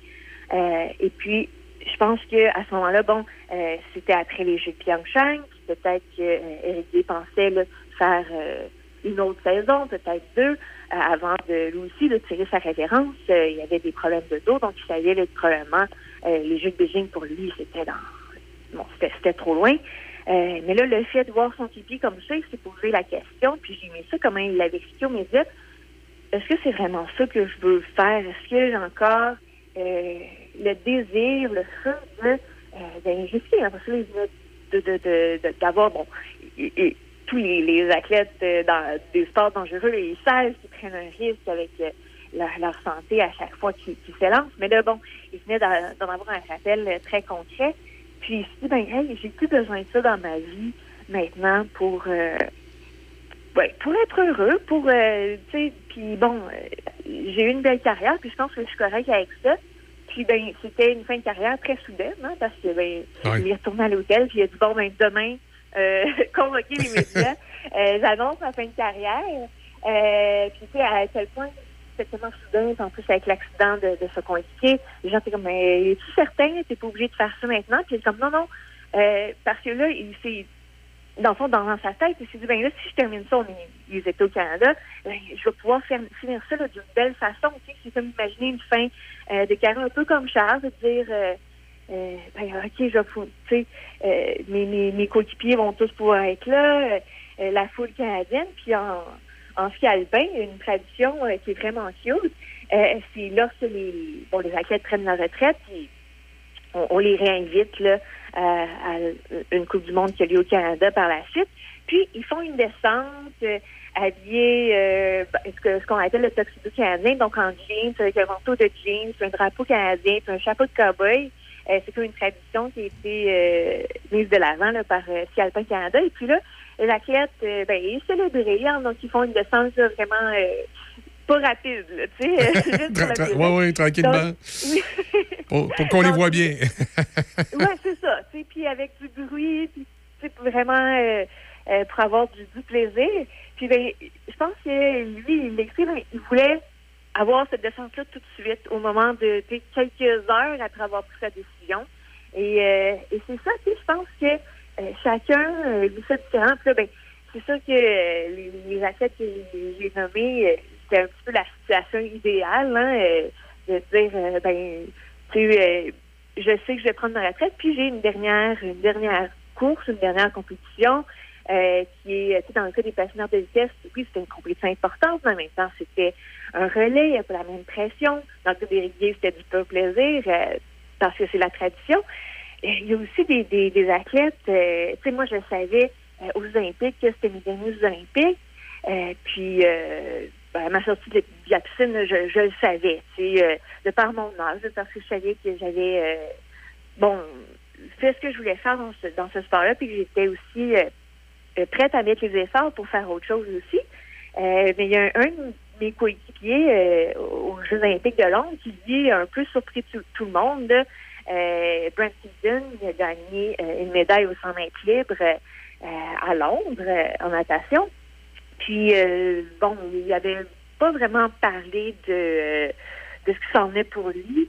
Euh, C'était, euh, faut dire, c'est- pas quelqu'un qui avait fait nécessairement des études là, où euh, il pouvait prévoir là, un début professionnel euh, dans un autre domaine. euh, euh, bon, imminent. Hein, souvent, c'est ça aussi. Bon, si l'athlète a un diplôme en poche, puis qu'il a hâte de, ben, de, de- de s'attaquer à d'autres rêves aussi, ça peut être un, un facteur déterminant là, qui, qui dit, ben là, je l'ai fait beaucoup, le sport de haut niveau. Maintenant, euh, j'ai j'ai voulu essayer autre chose. Lui, bon, c'était pas son cas. Puis, euh, à la célébration de médaille, bon, euh, lorsqu'un athlète gagne une médaille aux Olympiques, souvent, il y a, comme une petite réception qui est faite. Puis lui, ben, quand il a pris le micro, là, où normalement les athlètes annoncent, ben, remercient plutôt là, leur coéquipier, leur entraîneur et tout, lui, il a dit, ben là, moi, je pense à autre chose. J'ai... bon, il y avait eu des problèmes de dos et tout. Puis ce qui est drôle, c'est que, euh, bon, Brent avait 28 ans à ce moment-là. Puis finalement, euh, il y a quelques années de ça, il a décidé de faire un retour à la compétition. Puis euh, il a participé aux Jeux de Tokyo. Donc, il a été...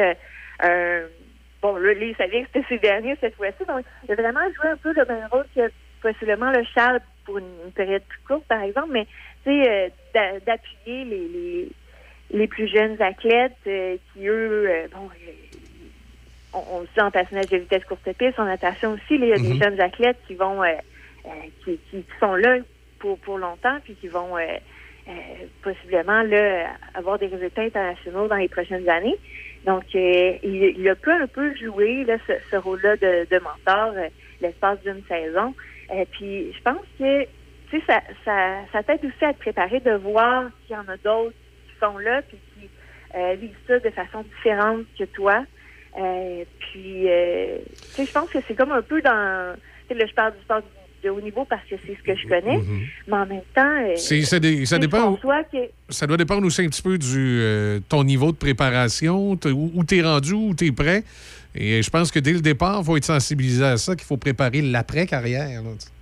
Oui, c'est ça. Puis, tu sais, c'est un peu la même chose. Même tous les gens qui, ont des professions, là, puis on le vu avec la pandémie aussi, hein, il y a- il y a des gens qui ont pris la retraite d'un domaine, mais qui sont encore bon, relativement jeunes, donc qui, euh, qui ont juste changé de mode de vie, changé d'emploi.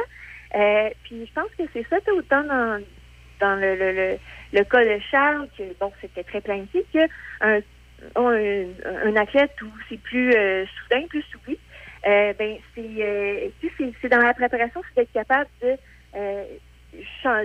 de s'imaginer ailleurs. Puis pense que les- les- il y, a, il y a plein de gens qui vivent ça aussi dans qui sont pas des athlètes de haut niveau, là, qui doivent euh, repenser un peu la vie. Puis je pense que c'est ça, c'est d'être euh, d'être flexible, puis de ben, c'est dans la préparation aussi. Puis je pense qu'idéalement, lorsqu'on fait un changement de vie.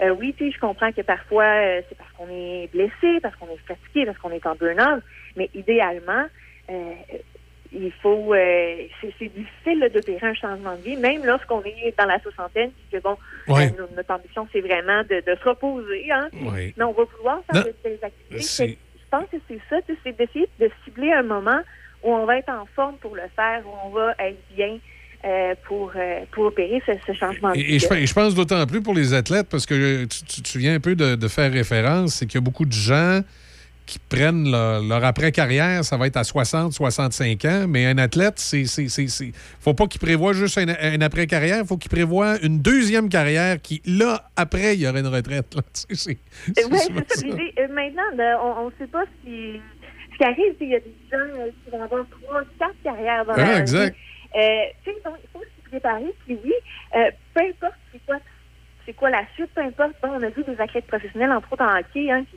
ils ont beaucoup d'argent, le eux, contrairement aux athlètes olympiques. Il n'y a pas de, nécessairement de soucis financiers immédiats pour beaucoup d'entre eux.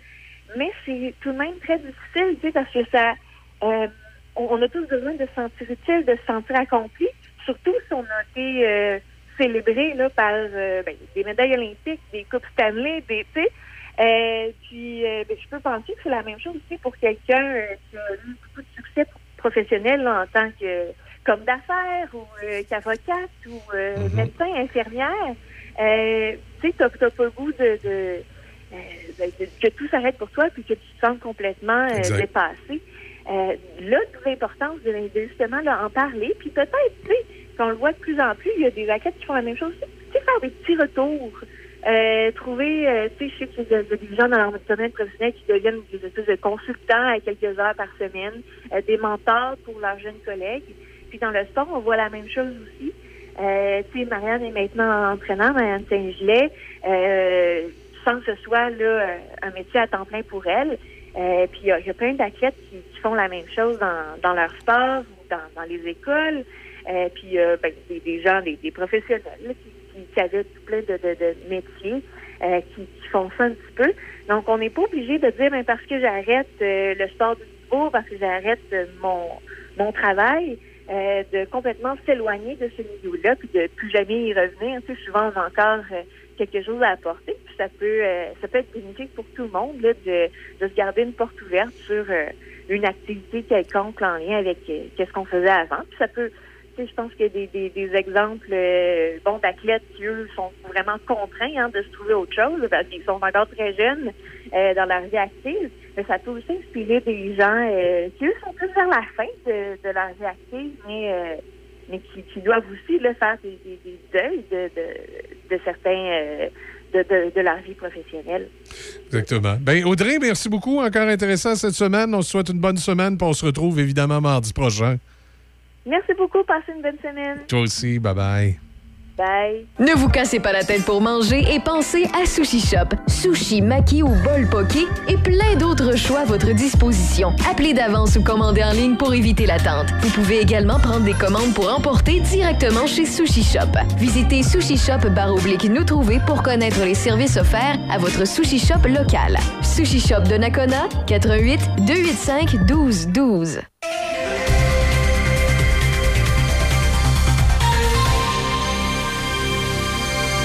Ici Déby Corriveau et voici vos manchettes. La ministre canadienne des Affaires étrangères Mélanie Joly a déclaré hier aux dirigeants indonésiens que Vladimir Poutine et son ministre des Affaires étrangères n'ont plus leur place au prochain sommet du G20 prévu à Bali en novembre. La liste de chocolat de la marque Kinder que doit rappeler l'entreprise Ferrero Canada en raison d'une possible contamination par la bactérie Salmonelle s'allonge et dans les au hockey, les Jets de Winnipeg ont défait le Canadien de Montréal 4-2 hier soir.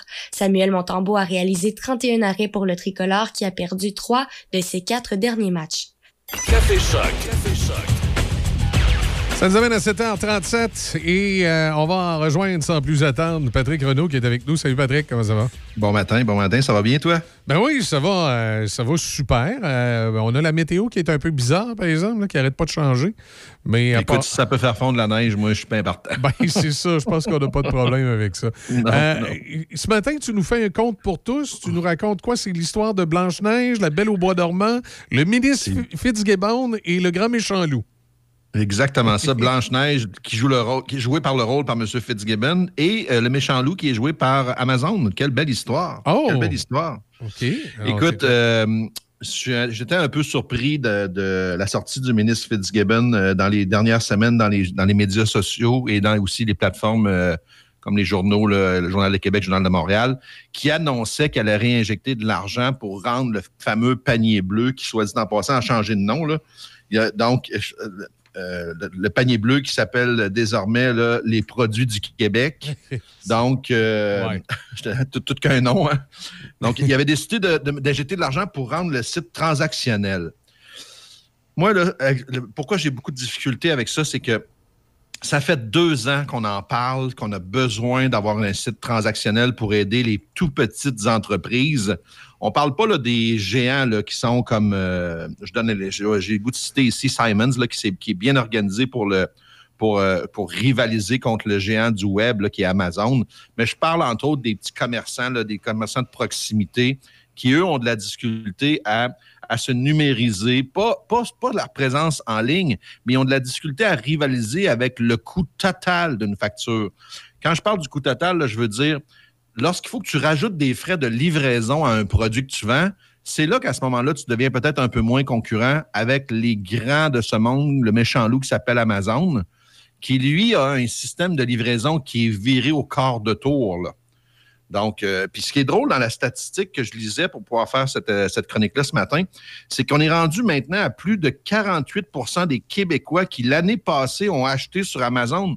Ça, ça veut dire que c'est une personne sur deux a acheté sur Amazon, totalisant 7,7 milliards de dollars.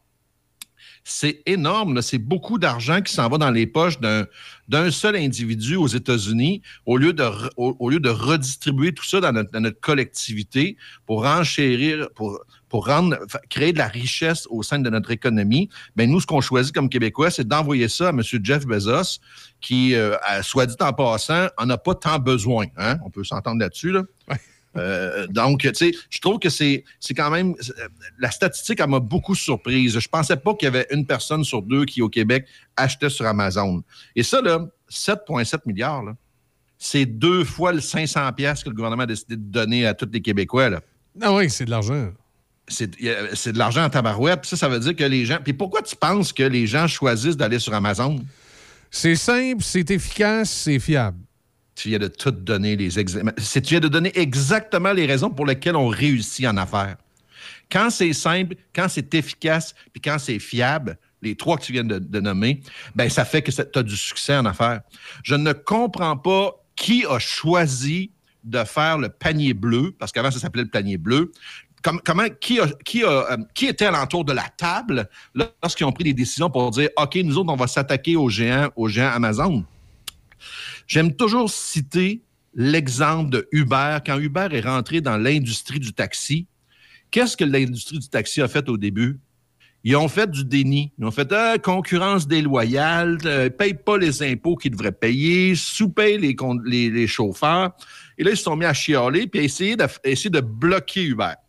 On a vu des manifestations, on a vu un paquet de choses, jusqu'à temps qu'ils se disent bon, visiblement, on le ralentira pas. Qu'est-ce qu'ils ont fait? Ben écoute, il y, y en a- il y en a qui se sont mis à opérer leur propre taxi et un Uber en même temps. là. Oui, entre autres. effectivement. Sais, il y euh, a une phrase, une phrase dans l'affaire qui dit If you can beat them, join them. Ça, ça veut dire que si tu n'es pas capable de, de- de le battre, joins-toi à eux. Ce qu'ils ont fait, l'industrie du taxi, c'est qu'ils sont mis à copier le modèle de Uber. C'est là qu'on a vu apparaître des applications Ouais, dans le monde aussi. du taxi pour savoir où est-ce qu'il est rendu le taxi, à quelle heure il va arriver. Là, je reçois, maintenant, quand je, quand je, mettons, je commande ici à Québec, le Taxi Québec, je reçois un texto me dire le chauffeur est arrivé. Je suis capable de suivre sa, sa trajectoire. Je suis capable de payer avec mon téléphone à cette heure. Donc, ils ont vraiment copié ce qui était très fort dans Uber. Améliorer Ils l'ont amené. Ben, c'est exactement ça. Puis, est-ce que, est-ce que, en tout cas, moi, je me trompe, est-ce que l'industrie du taxi est morte? Non. Non, pas du tout. Assurément, il y a eu des blessés au combat. Ça, c'est sûr. Mais je veux dire, c'est ça, se renouveler en affaires. Donc, Ouais, c'est impossible. Surtout dans, dans- dans le commerce en ligne, là, il y a un point faible Amazon. Il y a un seul point faible, puis il n'y a personne qui semble vouloir réparer le point faible d'Amazon. C'est-à-dire? Un point de chute. Pour quand tu fais venir quelque chose de, qui vaut de l'argent, que ça traîne pas Oui. sur ton balcon en avant chez vous, puis que tu te le fasses voler. C'est le point faible d'Amazon. C'est que pour les commandes de plus, mettons, de 5, 6, 700 dollars, qu'il y ait un point de chute dans le quartier, un endroit où Amazon va aller livrer quand c'est de grande valeur, puis que ton colis va être en sécurité si t'es pas chez vous. Je t'annonce que quand tu te fais venir une télévision sur Amazon, là, assez difficile de mettre ça dans la boîte aux lettres. On s'entend? Exact. Donc, et là, elle va, traîner, elle va traîner sur ton, sur ton perron en avant de chez toi. Puis ça, c'est un peu comme mettre, mettons, de la bouffe sur une table pour quelqu'un qui n'a pas mangé depuis six mois. Ah, Quand t'as une grosse, t'as une grosse TV installée devant la porte chez vous qui est marquée, qui traîne là depuis quelques heures. Et là, le monde passe dans la rue puis elle voit toute ta TV. Je te dis qu'il faut, hein, il faut pas que tu sois nerveux pour qu'elle reste là pendant bien, longtemps. Ah, c'est vrai qu'un point de chute, c'est une excellente idée. Mais ce qui est le, ce qui blesse dans le panier bleu, c'est exactement le concept de la livraison. Le fait qu'il soit pas transactionnel, c'est sûr que c'est, c'est, c'est inconcevable. Tu peux pas faire rien qu'une vitrine. Je veux dire, moi, là, c'est comme si un peu si tu me disais, Patrick, tu as bien faim, mais tu pourras pas manger, mais moi te montrer ce que je peux te servir, par exemple. C'est exactement ça qui s'est produit avec le panier bleu. Moi, ce que j'aime, c'est de prendre des petits commerçants. En fin de semaine, j'étais à Baie-Saint-Paul, OK? Donc, et c'est tous des petits commerçants, eux autres, qui fabriquent, entre autres, je suis allé à une place pour pas faire de la publicité pour eux autres, là, où ils font les meilleures tartes du monde. Moi, à Québec, moi, à Québec, je les veux, ces tartes-là. J'ai de la difficulté avec Québec. Il faut que j'aille la chercher à Baie-Saint-Paul. Mais lui, s'il voulait prendre de l'expansion, la seule chose qu'il a à faire, c'est d'être capable de les mettre en ligne puis d'être capable de me les envoyer.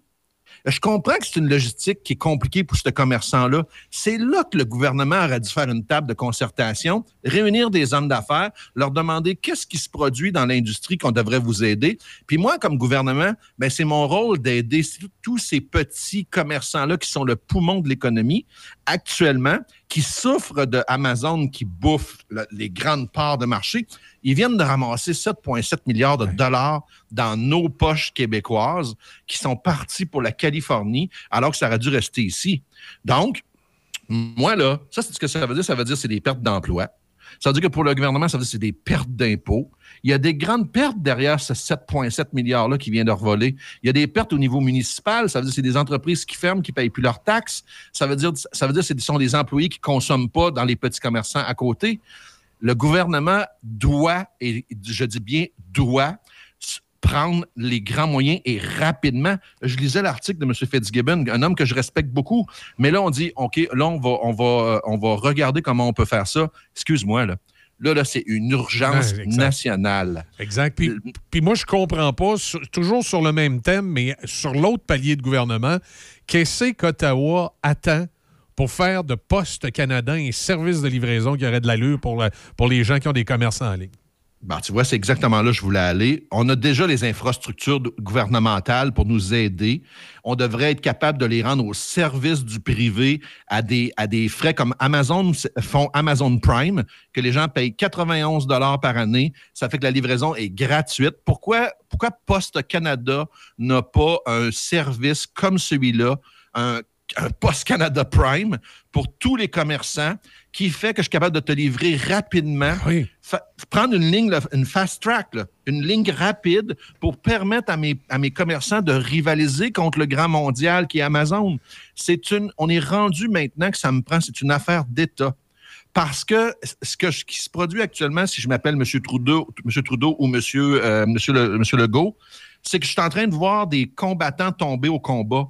C'est ça que je suis en train de voir. Puis là, moi, je suis en train de me dire, bon, qu'est-ce qu'on pourrait faire, mettons, pour se battre contre eux autres, alors que je perds des, je perds des membres, c'est-à-dire des commerçants qui tombent. C'est une urgence d'être capable. Ça nous prend un centre de distribution sur lequel, moi, le petit commerçant, je pourrais envoyer ça là, puis qu'eux autres, ils gèrent la distribution. C'est ça que ça va prendre. Amazon fait ça. Et on sait toutes les deux que Poste Canada a des infrastructures présentement qui sont en train de s'encrouter. Plus que ça va aller, moins qu'ils vont avoir de personnel, plus qu'ils vont coûter cher avec le syndicat, plus les infrastructures ne seront pas à jour puis vont devenir lourdes.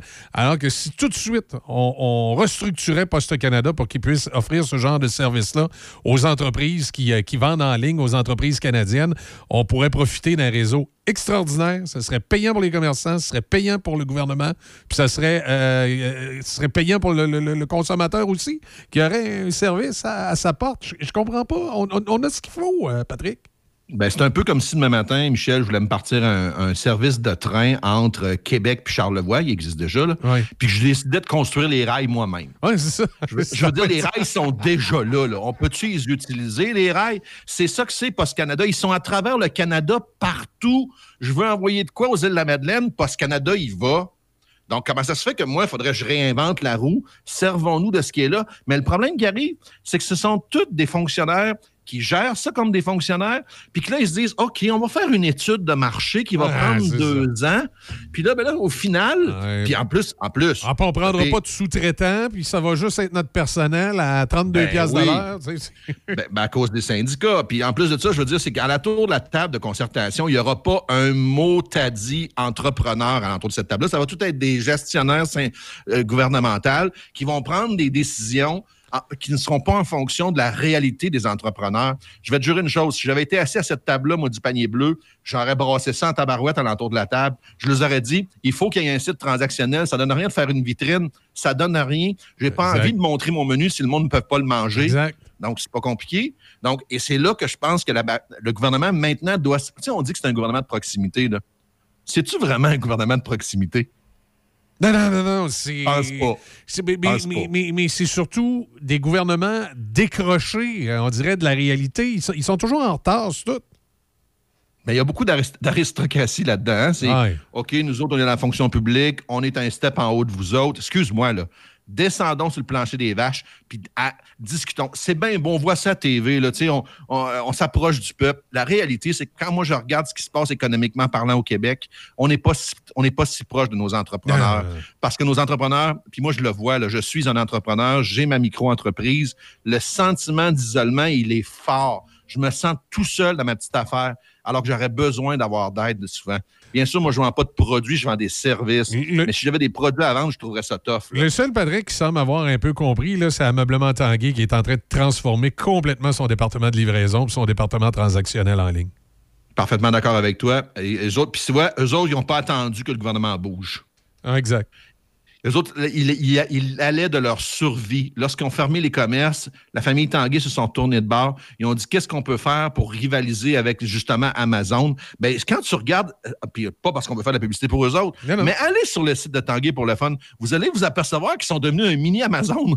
Exact. Ils vendent de tout. Exact. Ils vendent de tout. et- et ils ont des produits en entrepôt là, qui ne sont pas nécessairement dans les magasins, qui sont spécifiquement pour le site tra- transactionnel. C'est qu'ils ont pris leurs infrastructures, puis au lieu de se dire on va couper dans toute notre infrastructure euh, d'entrepôt puis de livraison, on va s'en servir, puis on va le mettre au service de notre site Internet, qui va devenir voilà. un genre de mini Amazon, puis ça marche leur patente. là. Puis comment ça se fait qu'eux autres, ils livrent partout au Québec? Puis que le gouvernement, le gouvernement a de la difficulté à organiser de quoi de même? À se peut-tu que M. Tanguay puisse s'asseoir à une table de même puis dire Bon, vous donnez un truc, moi. Pas compliqué. Achète des trucks puis engage-toi du monde. C'est ça que, ou, ou encore mieux, associe-toi à Post Canada. Comprends-tu qu'eux ont déjà toute l'infrastructure? Puis là, il faut comprendre une chose. là. Amazon a décidé d'acheter sa flotte de camions. OK? J'étais aux États-Unis il n'y a pas si longtemps. Là. Je te jure une chose, des trucks Amazon Prime, il y en a quasiment plus que des autobus de ville. OK? Pas D'après moi, tantôt, Amazon, ils vont livrer du monde à des, à des places. là. OK? Tellement qu'il y en a. Mais ça, ils s'en viennent ici au Québec comme ça. Donc, les compagnies actuellement qui font de la livraison en sous-traitance pour Amazon, si moi j'étais eux autres, j'aurais une petite crainte si j'ai pas over trop de, to- de trucks en fonction des contrats. Exact. Puis moi, si j'étais une entreprise, euh, une petite entreprise de, de déménagement ou une petite, une petite entreprise qui a des camions, puis je voudrais faire fonctionner mes camions, je me dis, euh, on peut-tu peut créer ça ou ça existe peut-être déjà, un genre de Uber de la livraison? C'est-à-dire, tu, tu es une entreprise, tu as des trucs à faire livrer, tu appelles ce, ce système-là, ils viennent chercher le stock, puis ils vont le livrer à tes clients, puis ça, tu, tu payes la, la course? un des plus gros fournisseurs pour Amazon actuellement, c'est Intel, donc Intelcom, qui eux autres euh, font de la livraison. Le- le- si j'avais de l'argent à investir demain matin là, dans une entreprise, assurément que je le ferais dans une entreprise de livraison. Parce que c'est pas juste qu'une question de, de rivaliser contre Amazon.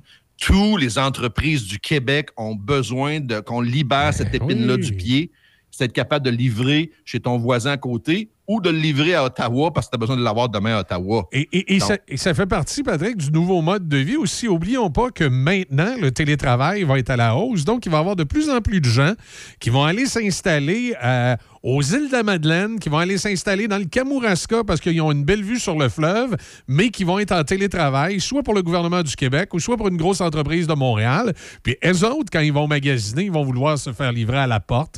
Donc, s'il y a juste Amazon qui l'offre, ben, ils vont aller sur Amazon. Puis tu sais que Amazon, c'est, bien beau, le gros méchant loup, mais il est plus méchant qu'on pense. Amazon, il traite ses employés de façon très, très, très mauvaise. On a vu la semaine passée là, dans les médias qu'il y avait euh, il y a eu une controverse à propos des livreurs. Amazon exige que les livreurs, pour la question de la rapidité, lorsqu'il vient le temps de faire leurs petits besoins, qu'ils le fassent dans une bouteille. Pas question qu'ils arrêtent pour pouvoir aller. Il faut que tu clenches ta droit, journée. ouais. Hey, excuse-moi, là. Qu'est-ce que c'est ça? Il y a même eu vendredi dernier un comité de la Chambre des représentants des États-Unis qui a annoncé qu'il y avait une enquête qui allait mener parce qu'il y a eu une tornade qui a frappé un des, centres de distribution d'Amazon, puis que les, dirigeants ont demandé aux gens de rester à l'intérieur. Le résultat, six personnes en sont mortes.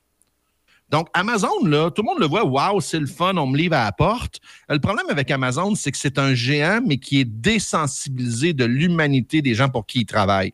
Profit, profit, profit, profit. En plus de ça, c'est un, citoyen corporatif non exemplaire au niveau de l'écosystème. Il y a une tonne de produits qui sont retournés chez Amazon, qui sont en très bonne qualité, voire presque neufs, qui sont déchiquetés et enfouis. Allô? Allô? C'est qu'est-ce qui se produit? Donc, je pense que si le gouvernement se retourne d'abord puis il décide de faire une machine qui fonctionne comme il faut, un site transactionnel efficace, euh, un système de livraison rapide. Moi, je ne demande pas comme, cons- comme, comme, euh, comme euh, consommateur que mon produit soit absolument livré demain matin.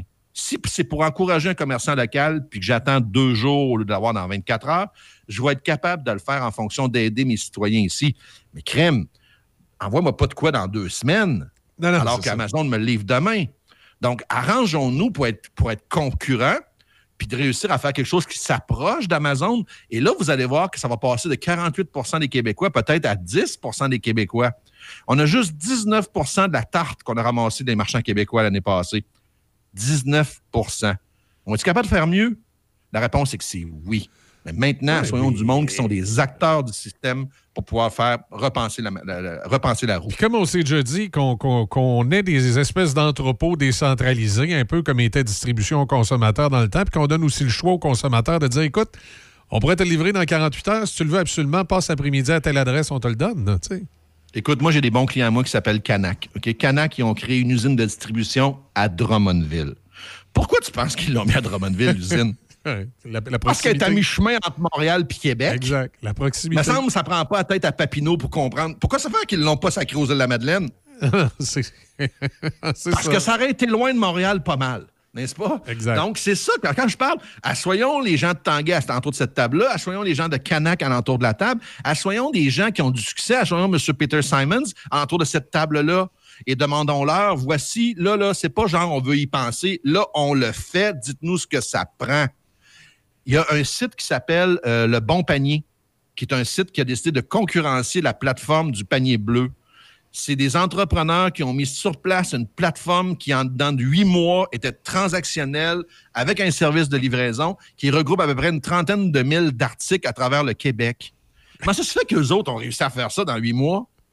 Alors alors que nous autres, là, nous autres, le gouvernement qui a une poche sans fin, OK?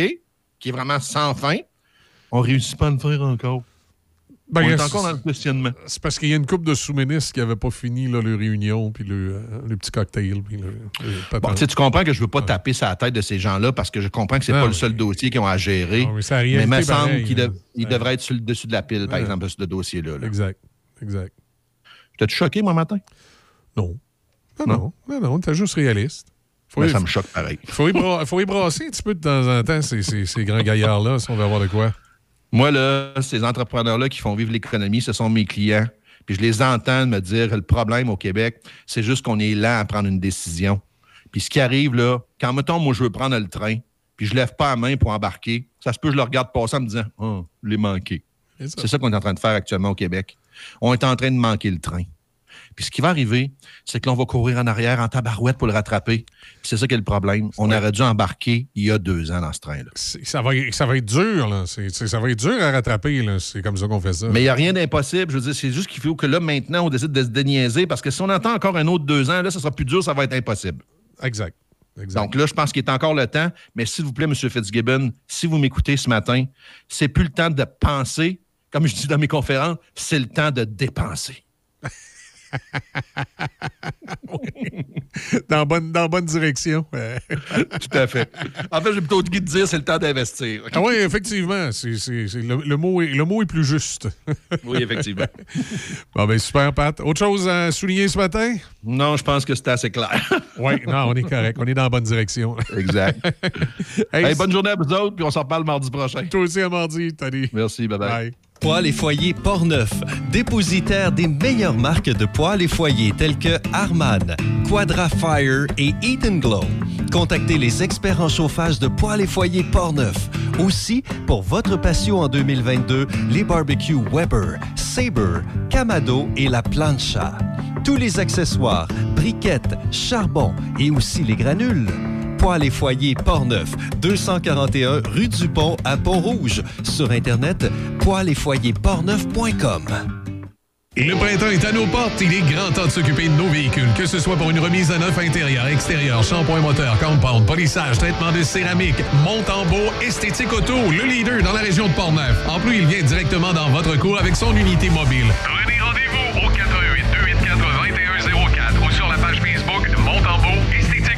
Patrick Bourson et toute son équipe de la boulangerie-pâtisserie-chocolaterie chez Alexandre vous souhaitent un bon matin avec ses merveilleux croissants pur beurre, ses délicieuses chocolatines, toutes ses succulentes viennoiseries ainsi que tous ses pains variés.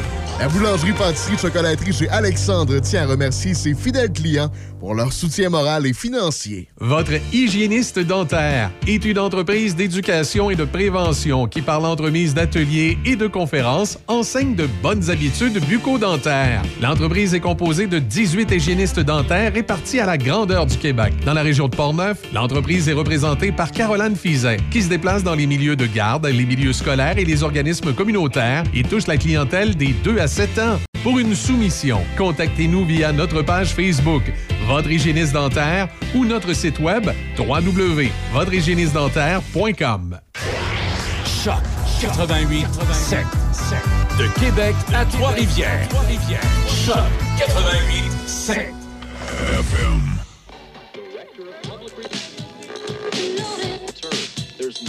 They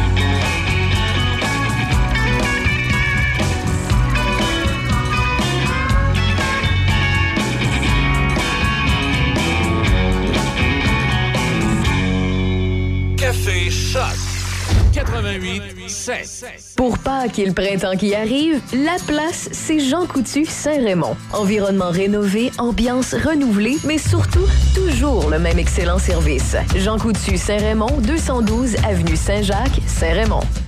Apprendre à vivre avec le virus, c'est d'abord demeurer prudent. On doit continuer de porter le masque et de se laver les mains. Dès l'apparition de symptômes, il faut s'isoler et passer un test de dépistage. Si on a la COVID-19, il est important de respecter la période d'isolement, car on peut demeurer contagieux pendant au moins 10 jours. Les personnes les plus à risque de développer des complications en raison de leur âge ou d'une immunosuppression doivent être très vigilantes. Et pour une meilleure protection encore, on doit se faire vacciner. Un message du gouvernement du Québec. Pour de l'aide efficace en planification financière et ou des conseils rassurants pour vous trouver des meilleures assurances, pensez à contacter Sonny Doré Méran d'IG Gestion de patrimoine. Vos questions seront répondues et vous serez conseillé sur vos assurances CELI, REER, hypothèque et bien plus encore. Pour un service fiable et authentique, pensez à Sonny Doré Méran au 88 285 7455 88 285 7455 ou sur Facebook. Une nouvelle boucherie à Pont-Rouge, au 20 rue du Collège, Tony Boucherie. Tony Boucherie, c'est des viandes de qualité à bon prix. Tony Boucherie, c'est le spécialiste de produits fumés, jerky bacon, fumé maison. D'ailleurs, quand tu entres à la boucherie, il y a une bonne odeur de viande fumée dans le commerce. Viande locale et produits variés. Visite la page Facebook de Tony Boucherie pour connaître les spéciaux. Le pro du barbecue t'attend à Pont-Rouge, au 20 rue du Collège, Tony Boucherie. Choc. C-H-O-C. Le son des classiques. Votre radio de Québec à Trois-Rivières. Vous écoutez Choc 88 7.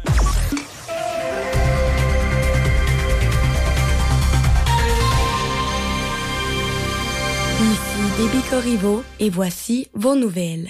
La ministre canadienne des Affaires étrangères, Mélanie Joly, a déclaré hier aux dirigeants indonésiens que Vladimir Poutine et son ministre des Affaires étrangères n'ont plus leur place au prochain sommet du G20 prévu à Bali en novembre.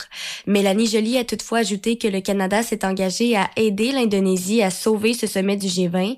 Les leaders devaient surtout discuter lors de ce sommet du rétablissement d'une économie mondiale durement éprouvée par la pandémie de COVID-19 avant qu'une guerre majeure en Europe ne vienne brouiller l'ordre du jour.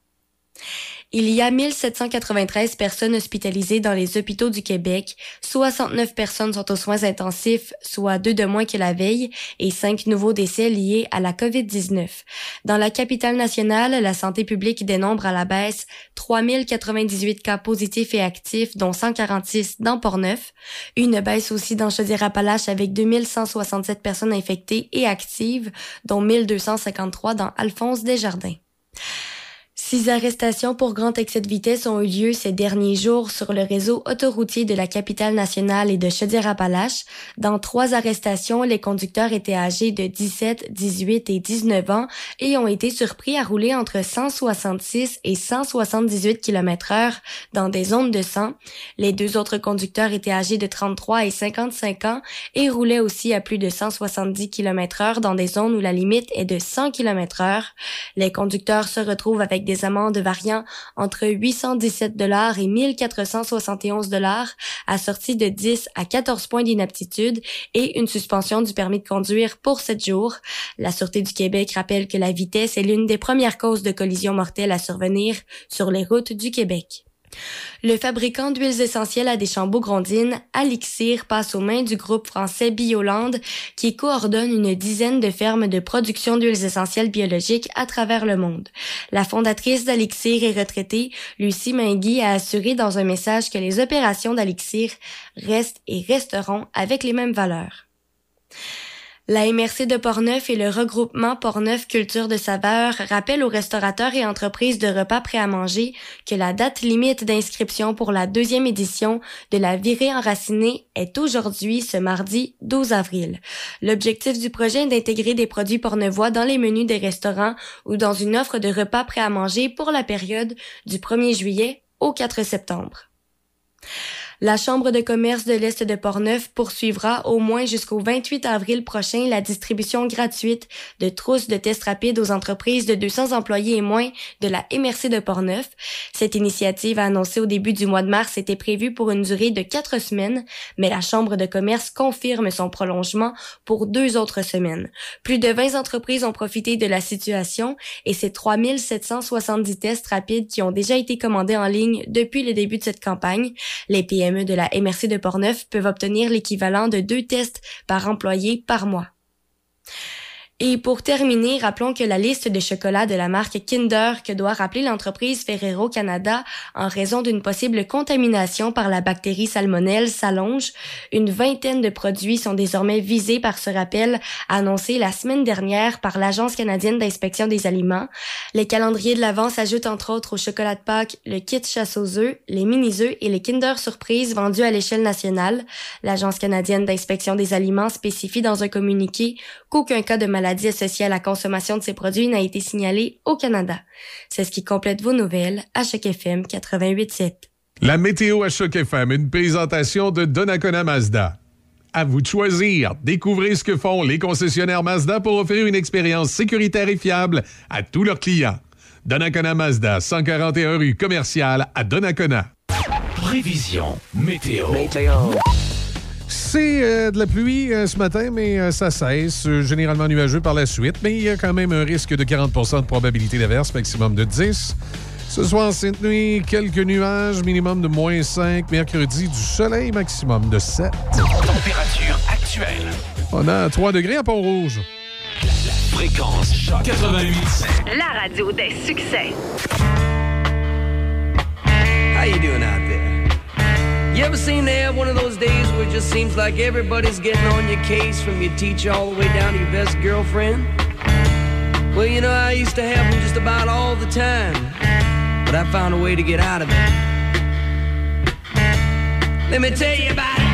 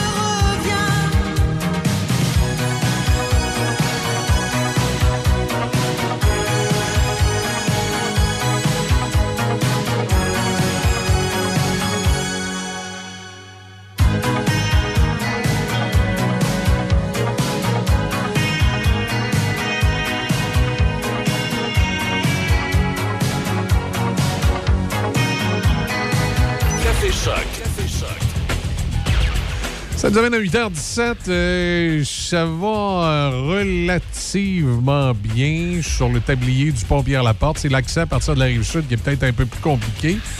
Bien sur le pont de Québec. Pas trop de problèmes à ce niveau-là. Sur le réseau routier euh, de la vieille capitale, en général, on n'a pas d'incident. En tout cas, du moins, la MTQ nous signale pas de problématique majeure. Il y a un peu de ralentissement, mais euh, ça va euh, ça va somme toute bien de ce que je vois des différentes caméras. Ça circule bien. Il y a évidemment, euh, arrivé au pont, là, où il y a un peu de ralentissement, mais rien de majeur. On a déjà connu des, des heures de pointe pas mal, pas mal pire que ça. Il n'y a pas de stationnement nulle part et on ne voit pas d'accident non plus. La chaussée, bien évidemment, c'est dégagé, bonne visibilité partout. J'ai l'impression que ça va être comme ça. Écoutez, on est rendu le 12 avril. Des fois, on a déjà vu avoir une tempête à la fin du mois d'avril.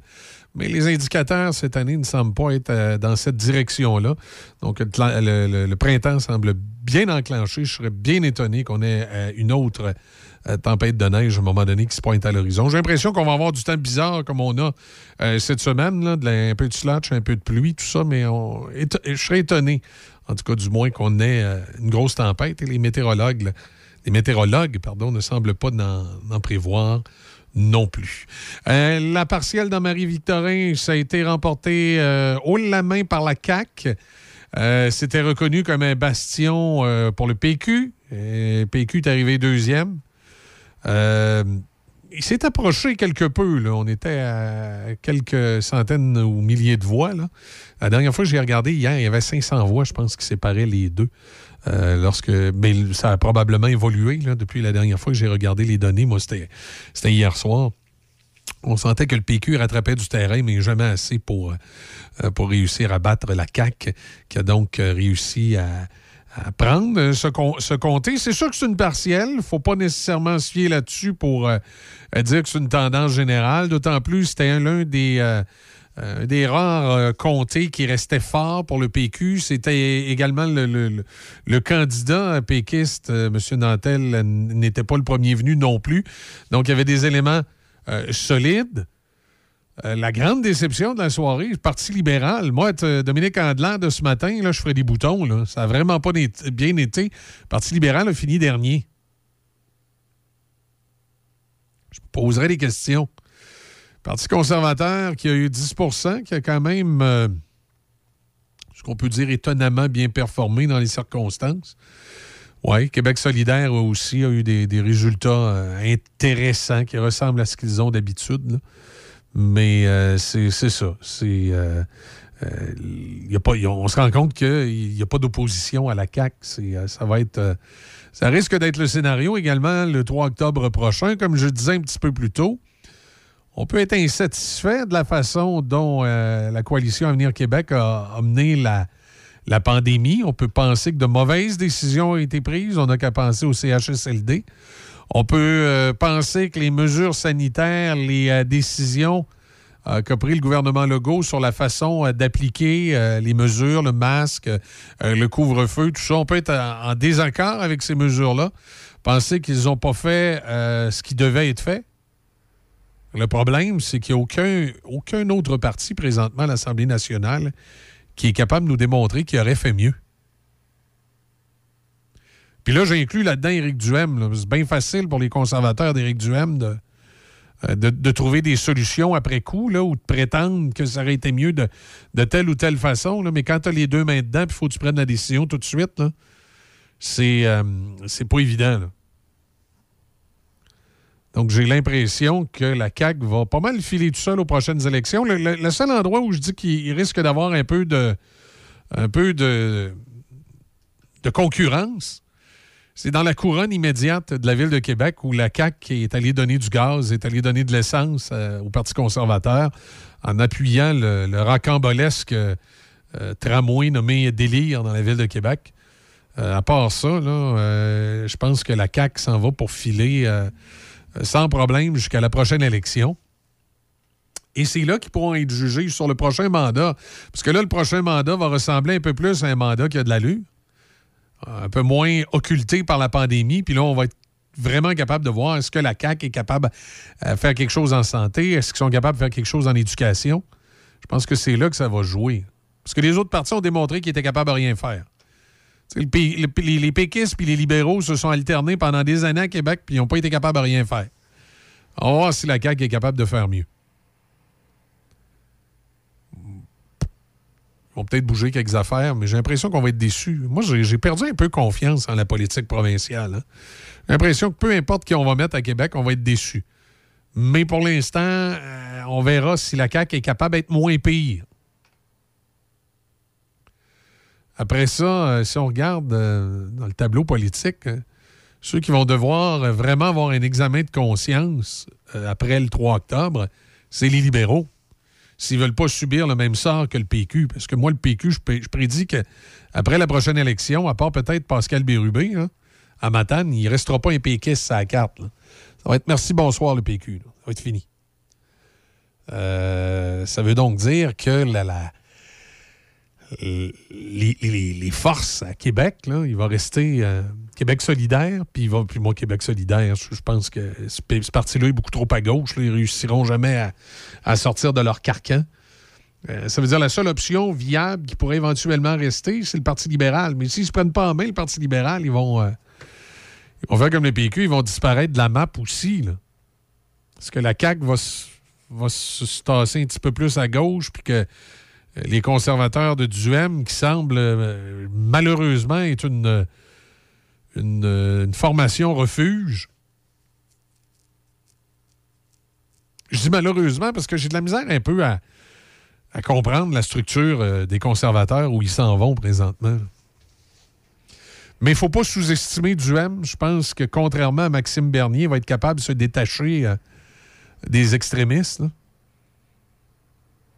Et de ressembler plus à un parti conservateur comme à Ottawa. Euh, c'est la traque qui décide de prendre du M, il y a peut-être des chances de marquer des points. Il va peut-être pouvoir aller piger euh, chez euh, les, les, les déserteurs du Parti libéral présentement. Il va pouvoir aller chercher peut-être le, le vieux fonds adéquiste qui est insatisfait de la CAQ. Il y a peut-être des chances d'aller de ce côté-là, mais pour ça, il devra s'entourer de gens sérieux. Je pense que José Werner, c'était un bon coup. Là. Elle était présente euh, à à l'investiture de Duhem dans Chauveau. Mais ça va prendre plus que ça. là. Il y a encore beaucoup de travail à faire. Et j'en- je suis complètement.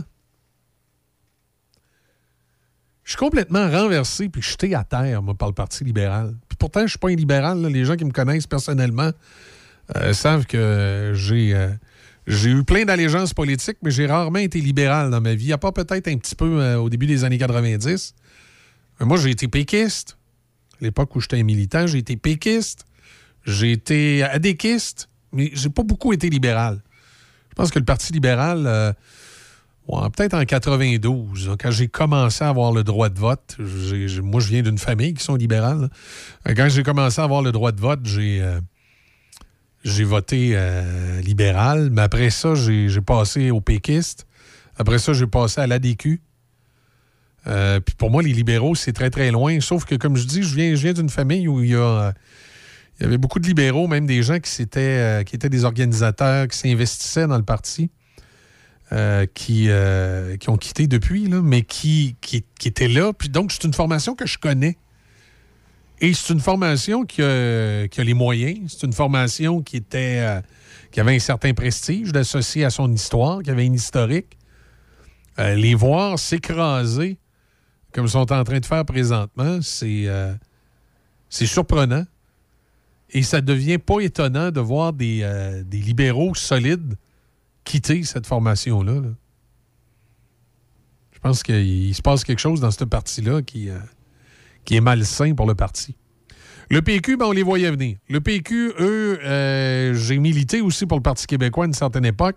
Et eux, le- le- le- les péquistes, à partir du moment où ils ont tourné le dos aux souverainistes, qui étaient un petit peu plus, euh, je dirais un petit peu plus au centre-droite, tu sais, euh, genre Lucien Bouchard, Joseph Facal, même Parizeau, je le mets dans ce groupe-là de, souverainistes qui étaient un peu plus vers la, voie économique. À partir du moment, et François Legault qui était dans cette gang-là aussi, à partir du moment où ils ont tourné le dos à cette tranche-là. Et rappelez-vous, même Pauline Marois l'avait dit, les souverainistes de droite n'ont pas leur place au PQ. Ce jour-là, le, PQ avait arrêté, avait signé son arrêt de mort. Déjà que de l'autre côté, ceux qui étaient un peu plus à gauche étaient déjà rendus à Québec solidaire. hein. On savait bien que juste avec un petit peu de centre-gauche, il ne resterait plus grand-chose au PQ euh, qui, allait, qui allait disparaître de la map. Et François Legault, lorsqu'il est passé à, la CAQ, euh, est, allé ramasser pas mal tout ce qui pouvait être centre-droite ou centre euh, euh, du côté du PQ. Il est allé passer à gratte, donc il ne reste plus rien au PQ. Le PQ s'est fait dévaliser en partie par Québec solidaire, en partie par la CAQ. C'est-à-dire ce qui était plus gauche est parti à Québec solidaire, ce qui était plus à droite est parti à la CAQ. Donc le PQ, il ne reste plus rien. Comme disait Jacques Parizeau, quand je regarde le Parti québécois, je ne vois qu'un champ de ruines. Il avait dit ça, M. Parizeau, euh, un peu avant son décès. Il avait entièrement raison. Le parti s'est fait dévaliser par les autres. Il n'y a plus rien. C'est- rendu une joke, une grosse joke. Qu'on verra comment les, forces politiques vont se positionner pour la prochaine élection. Mais pour l'instant, M. Legault peut dormir sur ses deux oreilles. Il a gagné Marie-Victorin. Être Dominique Andelade, je ferais des cauchemars. Puis être Éric Duhem, ben, je me sentirais rempli d'espoir. Voilà. Puis pour ce qui est du PQ, ben, ça vaut même pas la peine d'en parler. Euh, bon, voilà, ça fait pas mal le tour de cette euh, petite analyse euh, de, politique de cette victoire dans Marie-Victorin de la coalition Avenir Québec. Ensuite, euh, ah, il s'est passé à la Sûreté du Québec une petite, euh, une petite inquisition politique. Moi, dans le temps, là, les uniformes ont changé à la Sûreté du Québec. Dans le, dans le temps, je les appelais les chemises blanches, mais là, les chemises sont plus blanches. Euh, à la Sûreté du Québec, il y a eu à la tête de cette organisation policière-là, hein, toute une mascarade, puis tout un jeu politique. Malheureusement, euh, il y a eu des, euh, des- des- des politiciens qui ont voulu euh, jouer à la police ou des polices qui ont voulu jouer aux politiciens. Et ça, ça a complètement discrédité, je dirais, des gens de l'administration de la Sûreté du Québec. Je, précise l'administration parce que ça n'a rien à voir avec le terrain. Il ne faut pas mélanger les, les patrouilleurs puis ce qui s'est passé dans l'administration à haut niveau. Là, il y a des anciens hauts gradés de la Sûreté du Québec qui est accusés de fraude dans un dossier d'utilisation de fonds secrets qui ont gagné leur bataille contre le gouvernement du Québec qui voulait récupérer une prime de 164 000 Dans un jugement publié lundi, la juge Marie-Claude Rigaud de la Cour supérieure a condamné Québec à payer près de 203 000 et des intérêts à l'ex-directeur Normand Prou, ainsi que près de 160 000 à son adjoint de l'époque, Paul Quirillon. Le gouvernement doit aussi payer des dommages punitifs dans les deux cas. Le juge a également déclaré abusif et manifestement mal fondé le recours en justice du gouvernement, n'hésitant pas à parler d'acharnement. Ils ont raison, ça a été de la petite politique. Euh, je ne connais pas la couleur politique des gens qui étaient à la Sûreté du Québec à ce moment-là, mais je pense que c'est ça qui a dérangé. Il y avait un chef à la Sûreté du Québec à ce moment-là qui était probablement M. Prou. J'ai pas de mémoire des noms, mais euh, comme on le nomme dans la cause ici, c'était probablement M. Prou, qui a utilisé un fonds de la Sûreté du Québec à une utilisation autre que pour lequel le fonds était dédié. Ça veut donc dire que, à toute fin pratique, M. Prou aurait mérité une tape ses doigts. De dire, écoute, non, c'était pas à ça que servait le fonds. Sauf que M. Prou n'a jamais utilisé ce fonds-là à son profit. Il ne s'est pas servi de ce fonds-là pour se mettre du cash dans les poches. Mais la poursuite du gouvernement à, son égard, la destitution euh, euh, qu'il a eu, parce qu'à ce moment-là, il a été tassé de la direction générale de la Sûreté du Québec, puis il a été remplacé par un autre ami euh, d'un autre parti. Euh, tout, tout ce qui s'est passé à son endroit pouvait laisser sous-entendre que ce monsieur Normand Proulx-là, c'était un croche. Alors que la réalité, c'est pas ça. Le fonds à la Sûreté du Québec servait à payer des délateurs. C'est-à-dire, je ne sais pas, moi, un, Hells Angels qui aurait décidé de, euh, vendre des informations euh, au sujet euh, des activités de la distribution de drogue à Montréal. Puis là, la, la- Sûreté du Québec, il aurait donné un montant d'argent comme délateur pour se faire aller à la trappe. Un expert en informatique aurait euh, euh, prêté ses services à la Sûreté du Québec pour, euh, pour une enquête. Il aurait été payé à partir de ce fonds-là. C'était ça que servait le fonds en question. Sauf que M. Prou voulait garder à l'emploi de la Sûreté du Québec un enquêteur ou un adjoint ou un agent qui voulait garder à l'emploi de la Sûreté du Québec pour compléter une enquête. Et pour le garder à l'emploi de la Sûreté du Québec, il s'était entendu, ben si on te versait un bonus. Et là, il a décidé de prendre le bonus dans ce fonds-là, qui n'était pas du, tout dédié à ça. Donc, il a pris le bonus, ça a permis de compléter une enquête. Alors, vous comprenez que techniquement, c'était un peu illégal parce qu'il a pris un fonds qui était dé- dédié à d'autres choses. Sauf que c'est fortement discutable. Il ne l'a pas pris à son profit. Il l'a tout simplement pris pour compléter une enquête et terminer de payer quelqu'un. C'est peut-être pas tout à fait comme ça, mais l'histoire ressemble à ça, de ce que, j'en ai compris à l'époque. Ça veut donc dire qu'on on aurait dû, à toute fin pratique, s'asseoir avec le patron de la Sûreté du Québec, puis il donner une tape ses doigts, puis dire ça se fait pas, ce fonds-là n'était pas dédié à ça. Mais comme tu n'en as pas personnellement profité, puis que l'argent a servi à compléter une enquête, puis a servi à bon usage pour le service de police, ben ça va être correct. Mais on va te, je sais pas, mais on va te suspendre une coupe de jours sans salaire ou on va, tu sais, il aurait dû avoir une- tout simplement une sanction disciplinaire, mais non pas tout le show de boucan que le gouvernement du Québec a fait là. Ça n'avait pas de bon sens. Puis là, après son départ à lui, là, on avait une espèce de succession de nominations politiques à la Sûreté du Québec, euh, dont, le gendre et, le beau papa qui était à l'UPAC. Là, on se souvient de cette histoire-là. Là, tu dis. c'est- comme ça s'est mis à dérailler à partir de ce moment-là. Et là, euh, quand la CAQ a pris le pouvoir, il y a eu encore du changement à la tête de la Sûreté du Québec. Puis là, on a nommé une dame qui est en charge, qui, j'espère, fait un bon travail. Sauf qu'encore là, on se demande si c'est pas une nomination politique là, qui a été nommée là pour euh, euh, soit pour remplir des critères là, ou pour bien paraître au gouvernement. Mais euh, on n'a pas. On n'a pas mis quelqu'un là qui est habitué de gérer des services de police ou de gérer des- des services de sécurité ou qui avait une expertise particulière dans ce domaine-là.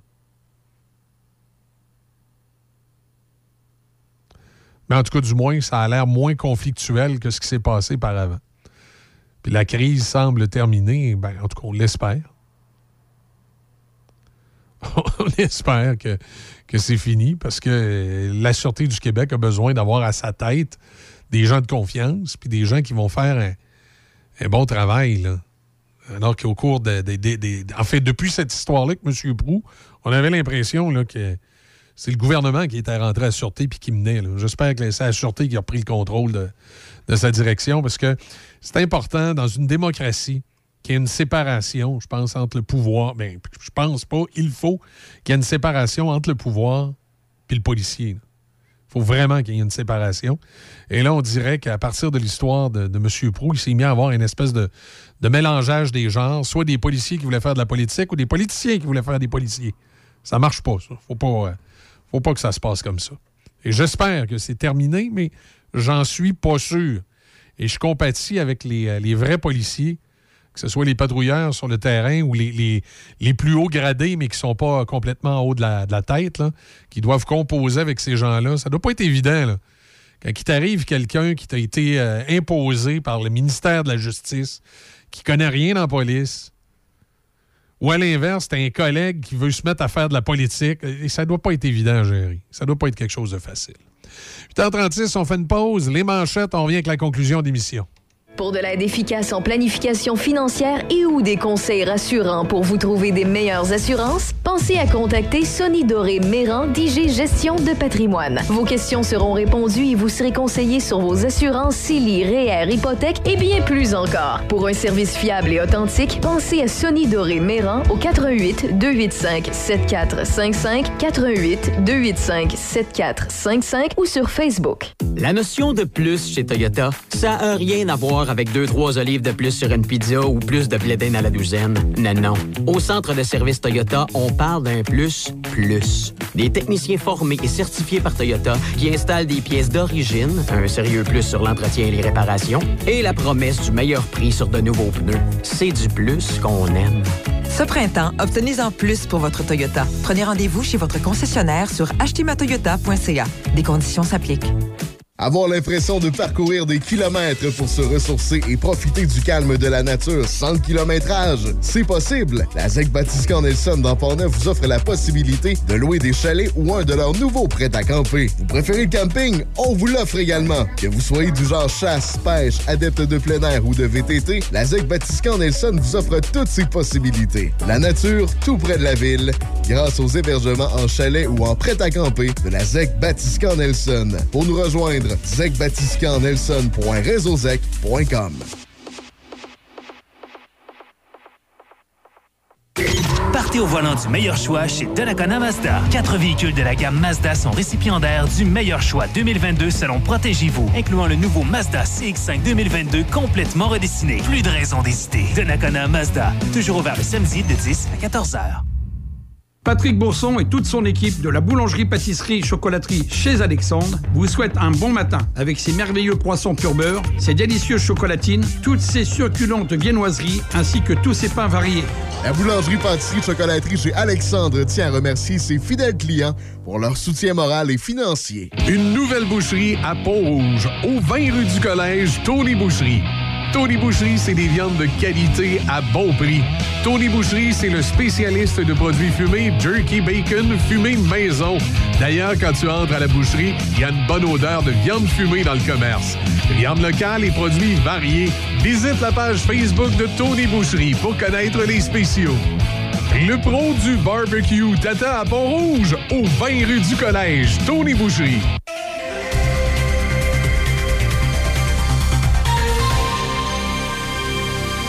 Ici Déby Corriveau et voici vos manchettes. La ministre canadienne des Affaires étrangères Mélanie Joly a déclaré hier aux dirigeants indonésiens que Vladimir Poutine et son ministre des Affaires étrangères n'ont plus leur place au prochain sommet du G20 prévu à Bali en novembre. La liste de chocolat de la marque Kinder que doit rappeler l'entreprise Ferrero Canada en raison d'une possible contamination par la bactérie Salmonelle s'allonge et dans les au hockey, les Jets de Winnipeg ont défait le Canadien de Montréal 4-2 hier soir. Samuel Montembeau a réalisé 31 arrêts pour le tricolore qui a perdu trois de ses quatre derniers matchs. Raphaël Harvey Pinard a amassé un but et deux mentions d'aide guidant le Rocket de Laval vers une victoire facile de 5-1 aux dépens des Senators de Belleville. Kevin Poulain a stoppé 20 lancés pour le Rocket qui a signé une quatrième victoire consécutive. Evgeny Malkin des Penguins de Pittsburgh a été suspendu pour quatre matchs suite à un double échec porté au visage de Mark Biavotsky des Predators de Nashville. Il s'agit de la deuxième suspension de Malkin après une sanction d'un match pour un bâton élevé en 2019. Au baseball, George Springer a claqué un circuit de deux points pour mener les Blue Jays de Toronto vers une victoire de 3-0 contre les Yankees de New York. Le partant des Blue Jays, Alec Manoa, n'a alloué qu'un coup sûr en six manches de travail. La famille Lerner, qui est propriétaire des Nationals de Washington depuis 2006, explore la possibilité de vendre l'équipe de baseball majeur. La famille Lerner a acheté les Nationals du baseball majeur au coût de 450 millions de dollars US il y a 16 ans, après que l'équipe eut déménagé de Montréal à Washington. Et pour terminer, rappelons qu'au basketball, les Timberwolves du Minnesota ont prolongé à long terme le contrat de l'entraîneur-chef Chris Finch. La nouvelle survient la veille d'un match face aux Clippers au Minnesota où les T-Wolves pourraient s'assurer de la septième place dans l'Ouest. C'est ce qui complète vos manchettes à Choc FM 88.7. Saviez-vous que remplacer vos clés peut coûter des centaines de dollars? Protégez-les avec une plaque porte-clés des amputés de guerre. Si vous les perdez, nous pourrons vous les retourner gratuitement par messagerie. Commandez vos plaques porte-clés à amputédeguerre.ca. Mon son, mes classiques. C'est Choc 88 7.